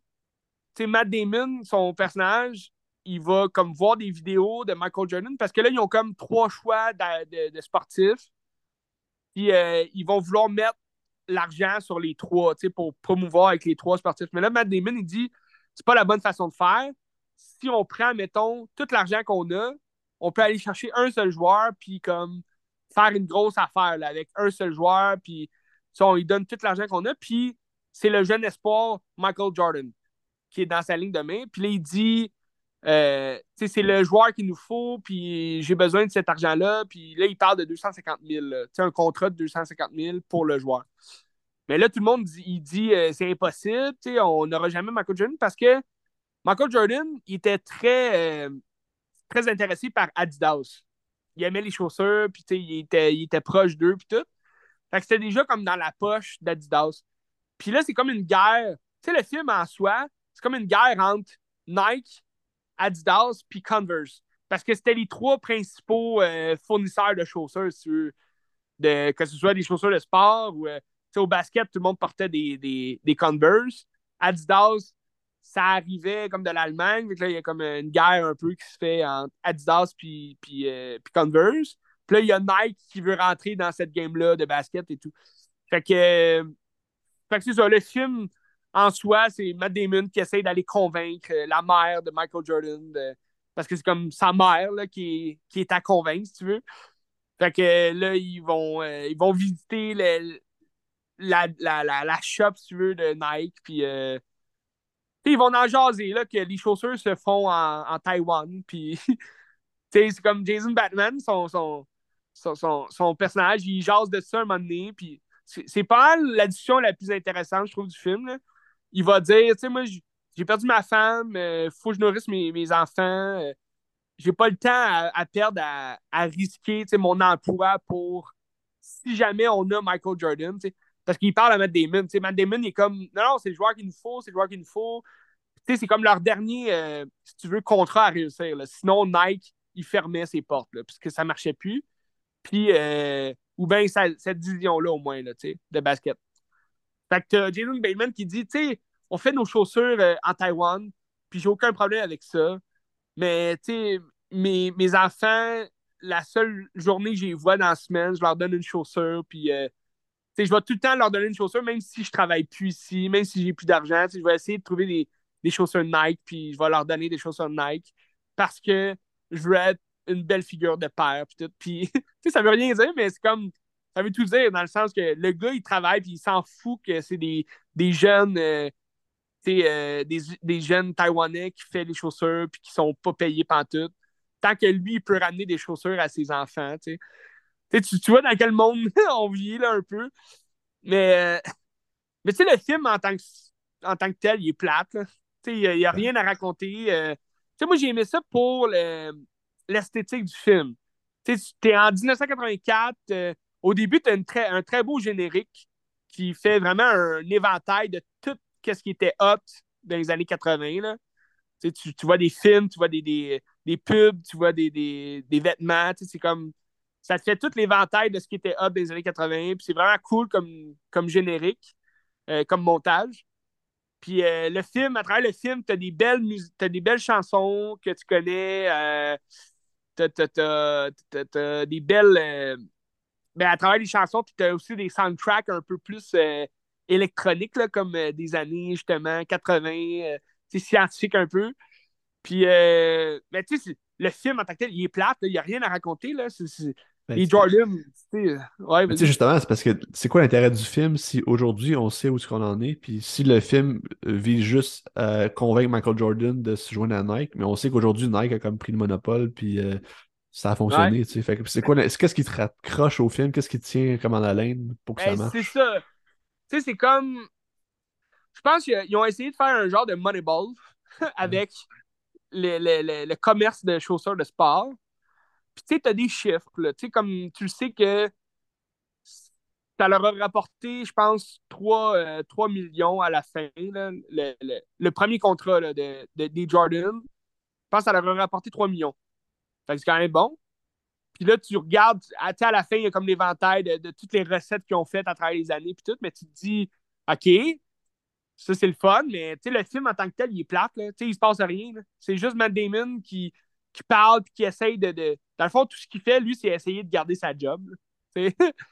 en allant chercher Michael Jordan. Puis, tu vois même pas. Tu, vois le jeune Jordan qui est comme de dos, mais tu le vois jamais de face. Ça, je sais pas pourquoi. Là. il aurait pu. C'est un autre acteur là, qui joue Michael Jordan. C'est pas Michael Jordan qui joue Michael Jordan, mais tu aurais pu euh, voir vraiment plus l'expression. Mais je pense peut-être. C'est Jordan qui a pas voulu, probablement, mais je sais pas. Ben, peut-être, mais tu sais, Viola Davis joue sa mère. Je veux Mais je pense que c'est peut-être plus pour mettre en contexte que Jordan avait aucun mot à dire là-dedans. C'est comme sa mère qui décidait tout, mais en même temps. Mais moi, moi je suis un grand fan de Michael Jordan. J'adore Jordan. Puis, euh, puis j'adore Space Jam. Puis, euh, puis tu sais, moi, j'ai aimé, euh, j'ai beaucoup aimé le documentaire de Last Dance qu'ils ont fait sur Netflix. Je sais pas si tu l'as vu, là. Non, je l'ai pas vu. C'est un très bon documentaire sur Jordan, puis sur sa carrière, puis c'est vraiment exceptionnel. Avec, si quelqu'un adore Jordan puis qui veut connaître sa carrière, allez voir ce documentaire-là. Pour le film, je trouvais ça le fun parce qu'on a quand même parlé un peu de Jordan, qu'est-ce qui se passe. Parce qu'à un moment donné, ben là, je, ne veux rien spoiler, mais à la fin, le speech de Sony pour comme convaincre Michael Jordan de, ben, ou sa mère de, de, de, choisir c'est d'y expliquer son avenir. Puis il disait comme, euh, tu sais, moi, je vois un grand joueur en toi, tu puis là, il dit, tu vas avoir des hauts, tu vas avoir des bas, mais je te vois avec la coupe dans les mains, je te vois, tu plein de gloire, puis tout le kit. Tu sais, c'était du baratin, là, mais tu te demandes, OK, as-tu vraiment dit ça comme ça ou c'est juste pour le film? Ils ont fait ça. Tu sais, c'est quand même, faut pas oublier que c'est quand même un film, euh, euh, hollywoodien, là, tu sais, c'est c'est assez euh, raconté, là, dans le sens que. Ouais, vas-y. Mais tu sais, quand tu parlais du manque d'éthique tantôt avec Jason Bateman et des affaires comme ça, ben tu sais, Michael Jordan, c'est comme le symbole parfait de ça parce qu'à un moment donné, euh, je pense que c'est les années 90 ou je sais pas trop quand, en Caroline du Nord, il vient de là. Puis le gouverneur ou le sénateur, c'était un républicain qui était raciste, qui voulait passer des affaires racistes. Fait que là, le démocrate a dit Hey, Michael, viens comme prendre position, puis vu que t'es une figure forte, viens comme nous aider, nous appuyer. Puis lui, il a dit non parce que les républicains achètent aussi mes chaussures. Fait que je veux pas faire ça. c'est exactement parfait. C'est exactement ça. ouais, ben écoute, mais c'est pourquoi? Pourquoi? C'est pourquoi il voulait tant vendre ses chaussures? Je sais pas. Parce qu'il y a, y a eu des parts là-dedans. Là. Ah, ben oui, oui, oui. sa mère, il a acheté comme. Euh, c'était le premier joueur à faire ça, dans le sens que non seulement il y a eu le contrat à 250 000, puis là, ce qu'il voulait, c'était un, char, euh, je pense que c'était une Corvette rouge, quelque chose comme ça. Puis non seulement ça, mais sa mère, il a dit on va vous choisir, mais il va prendre comme. Euh, je me rappelle plus combien, là, mais il prenait un, un grand pourcentage quand même des ventes de chaussures. Puis là, Matt Damon, son personnage, il dit Ah, je pense pas qu'on peut faire ça, là, tu sais. Euh, il a jamais, ça s'est jamais fait, tu sais, qu'un joueur prenne des cotes là-dessus. Puis finalement, il l'a eu, tu sais. Il l'a eu, mais ils ont fait des millions, oui, mais Michael Jordan, il a, fait des millions aussi avec ça, là. Fait que, tu te dis, OK, euh, l'argent mène le monde. C'est ça que tu te dis. L'argent mène le monde. Oui. Benz. C'est ça, là. Mais le film en tant que tel, il, est sympathique, là, c'est le fun, mais ça voulait juste rien dire, là, dans le sens que. Je me demande à quel point. Tu sais, tu regardes un film comme. Euh, j'avais un ami, autrefois, ben, il est encore mon ami, là, on, reste amis, c'était mon ancien coloc, puis euh, tu le connais peut-être Hent? Hent, tu connais Hent? Je sais pas s'il nous écoute en ce moment, Hent. Ah, mais, Hent, il est déjà venu au podcast aussi. Là. Tout le monde connaît Hent. oui, les gens connaissent Hent. C'est une grande figure du cinéma québécois. Euh, puis, le film The Founder. T'as déjà vu ce film-là? Non, je l'ai pas vu, non. Michael Keaton, qui joue euh, Ray Kroc, euh, qui, qui, a, bâti l'empire McDonald's, dans le fond, en volant l'idée du McDonald's à quelqu'un d'autre. Mais dans le fond, il a quand même bâti son empire, là, le gars. Puis le film est vraiment bon. Le film, tu le regardes, puis ça te raconte vraiment la crosse de, de, Ray Crow. Euh... Comme tu te dis, OK, ce gars-là, il a fait des millions avec McDonald's. C'était même pas son idée de base, mais il s'est renchéri sur justement une idée déjà conçue par, euh, par deux frères qui. Deux frères qui avaient euh, le cœur à, à, juste donner de la bouffe pour les familles, puis comme que ça se fasse dans la joie et, la, et le plaisir, tu sais.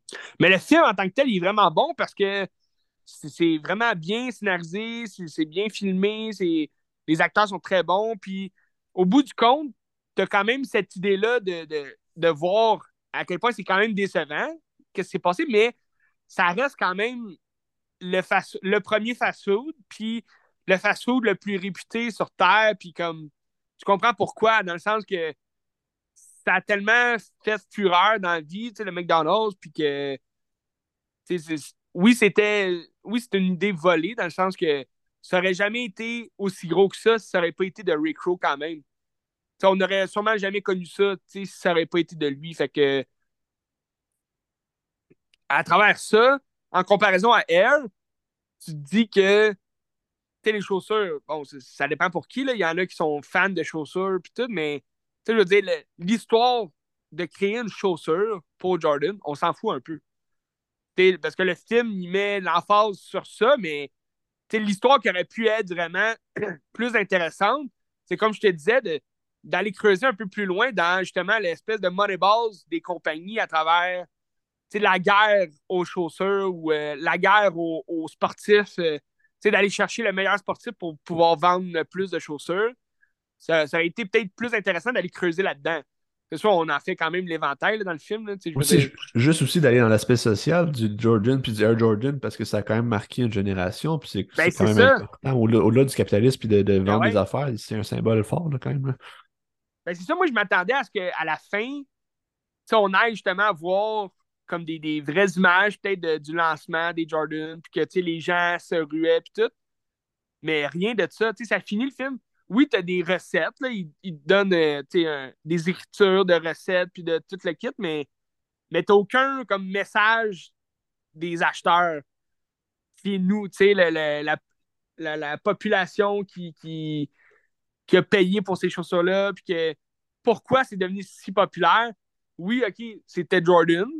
Il devenait de plus en plus euh, impressionnant comme joueur. Les gens le connaissaient et tout, mais j'aurais aimé ça voir justement le, le, le peuple parler à travers ça, puis comme dire pourquoi est-ce que c'est si exceptionnel d'avoir une chaussure portée par Jordan. Parce qu'ils ils disent tout le long du film que ça va être une chaussure révolutionnaire, puis que les gens vont vouloir la porter parce que c'est ils vont vouloir porter Jordan, dans le sens qu'ils vont vouloir avoir quelque chose qui, qui, qui, qui leur rappelle Jordan puis les, les amène proches de ce joueur-là. Mais, mais t'as aucune réaction du public, fait que c'est un peu euh, c'est un peu froid, là, je trouve, à la fin. C'est comme ça finit que. Fait qu'ils ont fait un soulier. Ils ont fait un soulier, puis c'est ça. That's it. Mais même moi, tu sais, j'ai jamais porté Jordan. Je sais pas pour toi, là. Non, non. J'ai jamais porté Jordan, puis. Tu sais, je le savais à quoi ça ressemblait, là, un Jordan, mais. Un ben, Air quand tu regardes, mettons, un, tu sais, Like Mike, le film, là, oui. les souliers sont super importants. Puis, tu sais, c'est un oh, symbole aussi pour comme euh, ben, une frange de la population, là, tu sais. Oh, ouais, c'est ça. C'est comme ça les soutient ou ça les, les fait rêver. C'est un très bon film, ça, Like Mike. Hein? Dit... ça fait longtemps. T'as aimé ça, hein? Ouais, je ça. Très bon film, mais, mais tu sais, comme... mais, mais, mais tu sais, dans le film, t'as une seule version du Air Jordan que tu vois. Tu sais, c'est même pas une version finie, là. Tu sais, il parle qu'il a changé, parce que c'était une version où tu avais le logo Nike. Mais là, tu parles qu'avant, ils ont changé le logo pour mettre un logo vraiment de Jordan, une espèce de, de photo qu'ils ont mis, euh, qu'il fait comme le grand écart avec le ballon en haut. Là. Mais, mais sinon, tu vois même pas de version finie de Jordan. Fait que t'es comme un peu, hein, c'est bizarre. Mais bref, c'est un film sympathique. Euh, allez voir ça. C'est sur Prime Vidéo gratuit pour ceux qui payent. Ben, tu sais, dans ce genre de film-là, je pense que le, le summum que tu peux atteindre, c'est Social Network parce que c'est un chef-d'œuvre. Ben oui. Ben oui, une grande critique aussi là-dedans. Ça montre à quel point c'est un trou de cul, puis à la fin, c'est un ah, de cul tout seul, puis complètement tout seul. Là, Exceptionnel, là, ça. Ouais. Mais sinon, c'est ça, c'est. Mais c'est. Je pense que c'est dans la réalisation aussi. Tu sais, comme là, Ben Affleck il est allé dans une réalisation quand même assez sobre. Tu sais, dans le sens que il n'y a rien qui démarquait Ben Affleck dans la, réalisation de ce film-là. N'importe qui aurait pu faire un film qui ressemble à ça. oui, on s'en va chercher un esthétique vraiment, euh, vraiment connu des années 80. c'est assez ordinaire dans le sens que c'est du déjà vu. Avec une soundtrack, c'est sûr que les, soundtracks des années 80, c'est toujours des bonnes soundtracks. le film finit sur euh, euh, Born in America euh, de Jerry Springer. Fait que t'es comme. Euh, ah, Bruce, Bruce Springsteen. Bruce Springsteen. Jerry Springer. Jerry Springer. Ah, on, va, on va crier à ah, Jerry Springer. Bruce Springfield. Puis. ah, Springsteen. Springsteen. Puis Springfield. Les Simpsons. Puis. fait que tu sais, ça te met le ton. ça te met le ton à à l'histoire du film aussi. C'est comme, on est des Américains, on fait de l'argent américain, mais tout est fait en Taïwan. fait que tu sais, c'est comme, ah, tabarnage, ok? C'est ça. Mais sinon, euh, Matt Damon, qu'est-ce que acteur? Oui.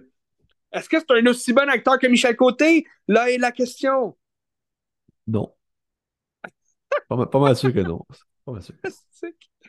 Ça fait un job. Pourquoi je revois The Martian? Parce que The Martian, j'avais vu, j'ai trouvé ça tellement pourri.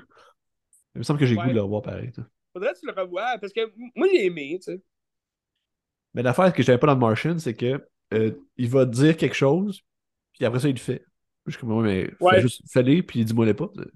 C'est pas intéressant. Mais, mais, je pense parce que c'est l'aspect que il se filme pour les autres, pour les gens qui vont voir la caméra. C'est peut-être ça aussi qui fait en sorte que tu te dis, OK, il, va, il, il explique des affaires, mais c'est tu le vois faire, là, mais ouais. Non, je comprends ce que tu dis. Je comprends puis j'accepte. mais j'ai quand même plus aimé ça que Gravity. Ah, j'ai pas aimé ça non plus, c'était plate. Avec Sandra Bullock. Ah, c'était plate. C'était beau, c'était plate. Euh, moi, je suis pas tant fan des films où tu as une seule personne. Parce que ça peut être long, là, tu sais. Ouais. Ben, tu habituellement, la dramaturgie tourne autour des, de relations de différents personnages, puis c'est le même que tu ben crées comme... Euh, ben, je sais pas comment dire ça, mais tu sais, ça, ça augmente tes, tes, tes, enjeux, tu sais. C'est sûr. Mais tu sais, il y a, y a des classiques là, que tu peux pas. Des, des, classiques irréfutables que tu peux pas t'empêcher de dire que c'était des bons films là, comme Castaway. sais Tom Hanks à lui seul fait un petit film, puis c'est un long film, il est tout seul, puis t'es comme, Barnache est bon. Tu sais, euh, Danny Ball, 127 heures. Tu sais, oui, t'as des flashbacks, tu vois pas juste seul tout le long, mais, mais c'est un petit film aussi, tu sais. Euh, euh, je trouve l'histoire même est prenante. T'es comme, OK, comment il va s'en sortir? Puis, tu sais, la réalisation aussi de Danny Ball qui vient mettre vraiment l'atmosphère horrible sur ce, ce, ce sentiment-là d'être coincé dans le canyon. Mais sinon, je pense à des films vraiment peu connus comme Moon. Je sais pas si tu as vu Moon. C'est Sam Rockwell qui est sur une station euh, spatiale, seul. Puis il va commencer à un peu euh, capoter sa vie parce qu'il est tout seul. Puis tu es, dans l'espace, tu n'entends rien. Fait que ça peut être ressemblant un peu. Ben, c'est pas vraiment ressemblant à, à Gravity, là. Parce que Gravity est vraiment pognée dans l'espace. C'est un peu poussé, là, pognée dans l'espace. Mais mais, mais c'est un peu. Euh, ça ressemble un peu à The Martian, dans le sens qu'il est tout seul, tu sais. Faut qu'il se débrouille tout seul, puis il n'y a plus de communication, rien, mais, mais tu sais, c'est très bon comme film, je le conseille à tous. Fait que. C'était tout euh, pour moi cette semaine. Toi, as d'autres films à jaser? Non, c'est tout pour moi aussi. Que semaine prochaine, c'est quoi? Au cinéma ou. Euh, non, non, mais la Saint-Jean. Ah, c'est à Saint-Jean, ben oui, ben oui. fait qu'on fête le Québec. Oui. On fête le patrimoine québécois. Fait qu'on va parler de. Que tu veux regarder, hein? Ben, toi, tu l'as regardé du Dolan. Fait que je vais regarder juste La fin du monde, même si c'est un film québécois, avec très français, mais c'est un film québécois pareil. Qui est excellent, vraiment excellent. Ouais. Ben, je vais regarder du Dolan, parce que je suis rendu là dans ma vie. La, la des mouches à feu aussi. Oui, ça aussi, je vais sûrement regarder ça. Euh, mais, mais Dolan, tu sais, c'est parce que j'en ai vu, là, ces films, mais j'ai jamais pogné. Fait que là, je veux voir si je suis capable de. Mais lesquels que tu as vus? Parce que y en a... si tu as commencé avec Tom à la ferme, je comprends que c'est pas le meilleur début. Ouais, Tom à la ferme, j'ai détesté. Euh, ben sinon, j'ai vu Lawrence Anyways. Lawrence Anyways, ouais. Ah, moi, j'ai adoré. Là. ouais, moi, j'ai pas accroché. Euh, Mommy, j'ai jamais fini. Fait qu'il faudrait... faut sûrement le finir. Mais là, ceux que j'ai dans ma liste, là, sur Crave, OK? J'ai euh, juste la fin du monde. Que ça, tu, m'en as parlé. Euh, j'ai d'autres amis aussi qui m'en ont parlé. Faut, faut que je le vois, pour me faire une idée. Je comprends. Euh, j'ai Mommy aussi, que je vais sûrement finir. Puis c'était peut-être mon mood aussi, là, quand je l'avais commencé. Je j'étais peut-être pas dans le mood de Ah, j'écoute du dollar, je suis content, tu sais. Mais, là, je vais le regarder, j'ai pas le choix. C'est dans ma liste. Puis il y a aussi ma vie avec John F. Donovan. Ah, y a-tu Mathias et Maxime sur Crave ou il l'a pas? Euh, je pense pas qu'il l'a, parce que j'ai été euh, chercher Xavier Dolan sur Crave, puis il l'avait pas. Ça, c'était le fun aussi, c'était bien. J'ai bien aimé ça. Ouais, j'ai eu des bons commentaires. Euh, je sais pas où est-ce que je pourrais le trouver. Tant plus, je vais aller, aller checker ça. Mathias? Mathias et Maxime. Attends, je vais aller voir sur, euh, sur ça. Mathias et Maxime. Mais sinon aussi, vendredi prochain, tu as euh, Asteroid City de Wes Anderson qui sort. Oui, c'est ça qu'on voulait. J'étais sûr qu'il sortait euh, fin juillet, moi. Non, il sort. Ah, il est sur tout.tv, Mathias et Maxime, si quelqu'un a le goût. Là. Ah oui, ici tout, tout.tv, c'est vrai. Que si, ben, hein, on regarde ça, les films québécois. Fait que ça. Sinon, euh, c'est ça, la déesse des mouches à feu. Puis ouais, la semaine prochaine, c'est ça. Je vais sûrement euh, je vais jaser de Flash. Je J'ai pas vu de Flash encore. Je vais sûrement aller le voir euh, prochainement. Puis euh, je te jase de tout ça, de Flash. ça sera pas québécois, mais garde. Ben, on, fait ce qu'il faut. Hein. Ben ouais, ça regarde. faut, faut, que je le vois quand même. Les, les, critiques sont un peu mitigées. J'ai comme pas le goût, on dirait, de le voir. Puis ça me surprend parce que de Flash, pour vrai, c'est un de mes super-héros favoris de l'univers DC. Même, je le, préfère à Superman. C'est un super-héros que j'adore. C'est sûr pas autant que Batman, mais euh, quand même le fun. Puis, euh, puis, puis je l'attends depuis longtemps, ce film-là, mais on dirait avec toute l'attente, justement. Puis, même à la base, j'aime pas l'acteur qu'ils ont choisi, Ezra Miller. Fait que j'ai pas aimé sa version de Flash dans Justice League, autant dans celle de, j'ai oublié son nom, mais autant dans celle du premier Justice League qu'ils ont fait que de, la, mouture de. Pardon? Joss Whedon. Oui, Joss Whedon. T'sais, autant sa version de Justice League, c'était à chier, autant j'ai pas aimé son, son jeu d'acteur puis de son rôle de Flash dans la version de Zack Snyder, là, le, la version euh, entière là, de Zack Snyder. Fait que, euh, fait que j'ai hâte de voir comment ce film-là, là, comment que Andy Michiti, je sais pas si ça se prononce de même son nom, mais qu'est-ce qu'il a fait de ce film-là? Je, je le connais même pas, ce réalisateur-là. Tu sais qui? Ben, je sais pas, là, je, je le connais pas. C'est lui qui a fait Hit. C'est vrai? Ouais. Les, les deux parties? Ouais. ouais. OK. Fait qu'il y avait encore un contrat avec Warner Bros. Pour ça, il fallait que ça fasse un film. Mais OK, ouais. Ben, intéressant. C'est quand même deux genres très différents, là. Flash, puis. Euh... Ben, j'ai hâte de voir, OK. En sachant ça, euh... que on va aller voir ça. Ben, j'adore Michael Keaton en Batman, fait que. J'ai hâte de voir ça, là. Je t'en parle la semaine prochaine. À suivre. À suivre, certainement. Certainement. Ouais. fait que c'était tout. T'as-tu autre chose à dire? Non, rien. OK. Bonne Saint-Jean. On se reparle euh, la semaine prochaine à Saint-Jean. c'était tout. Ah, qu'est-ce que tu regardes?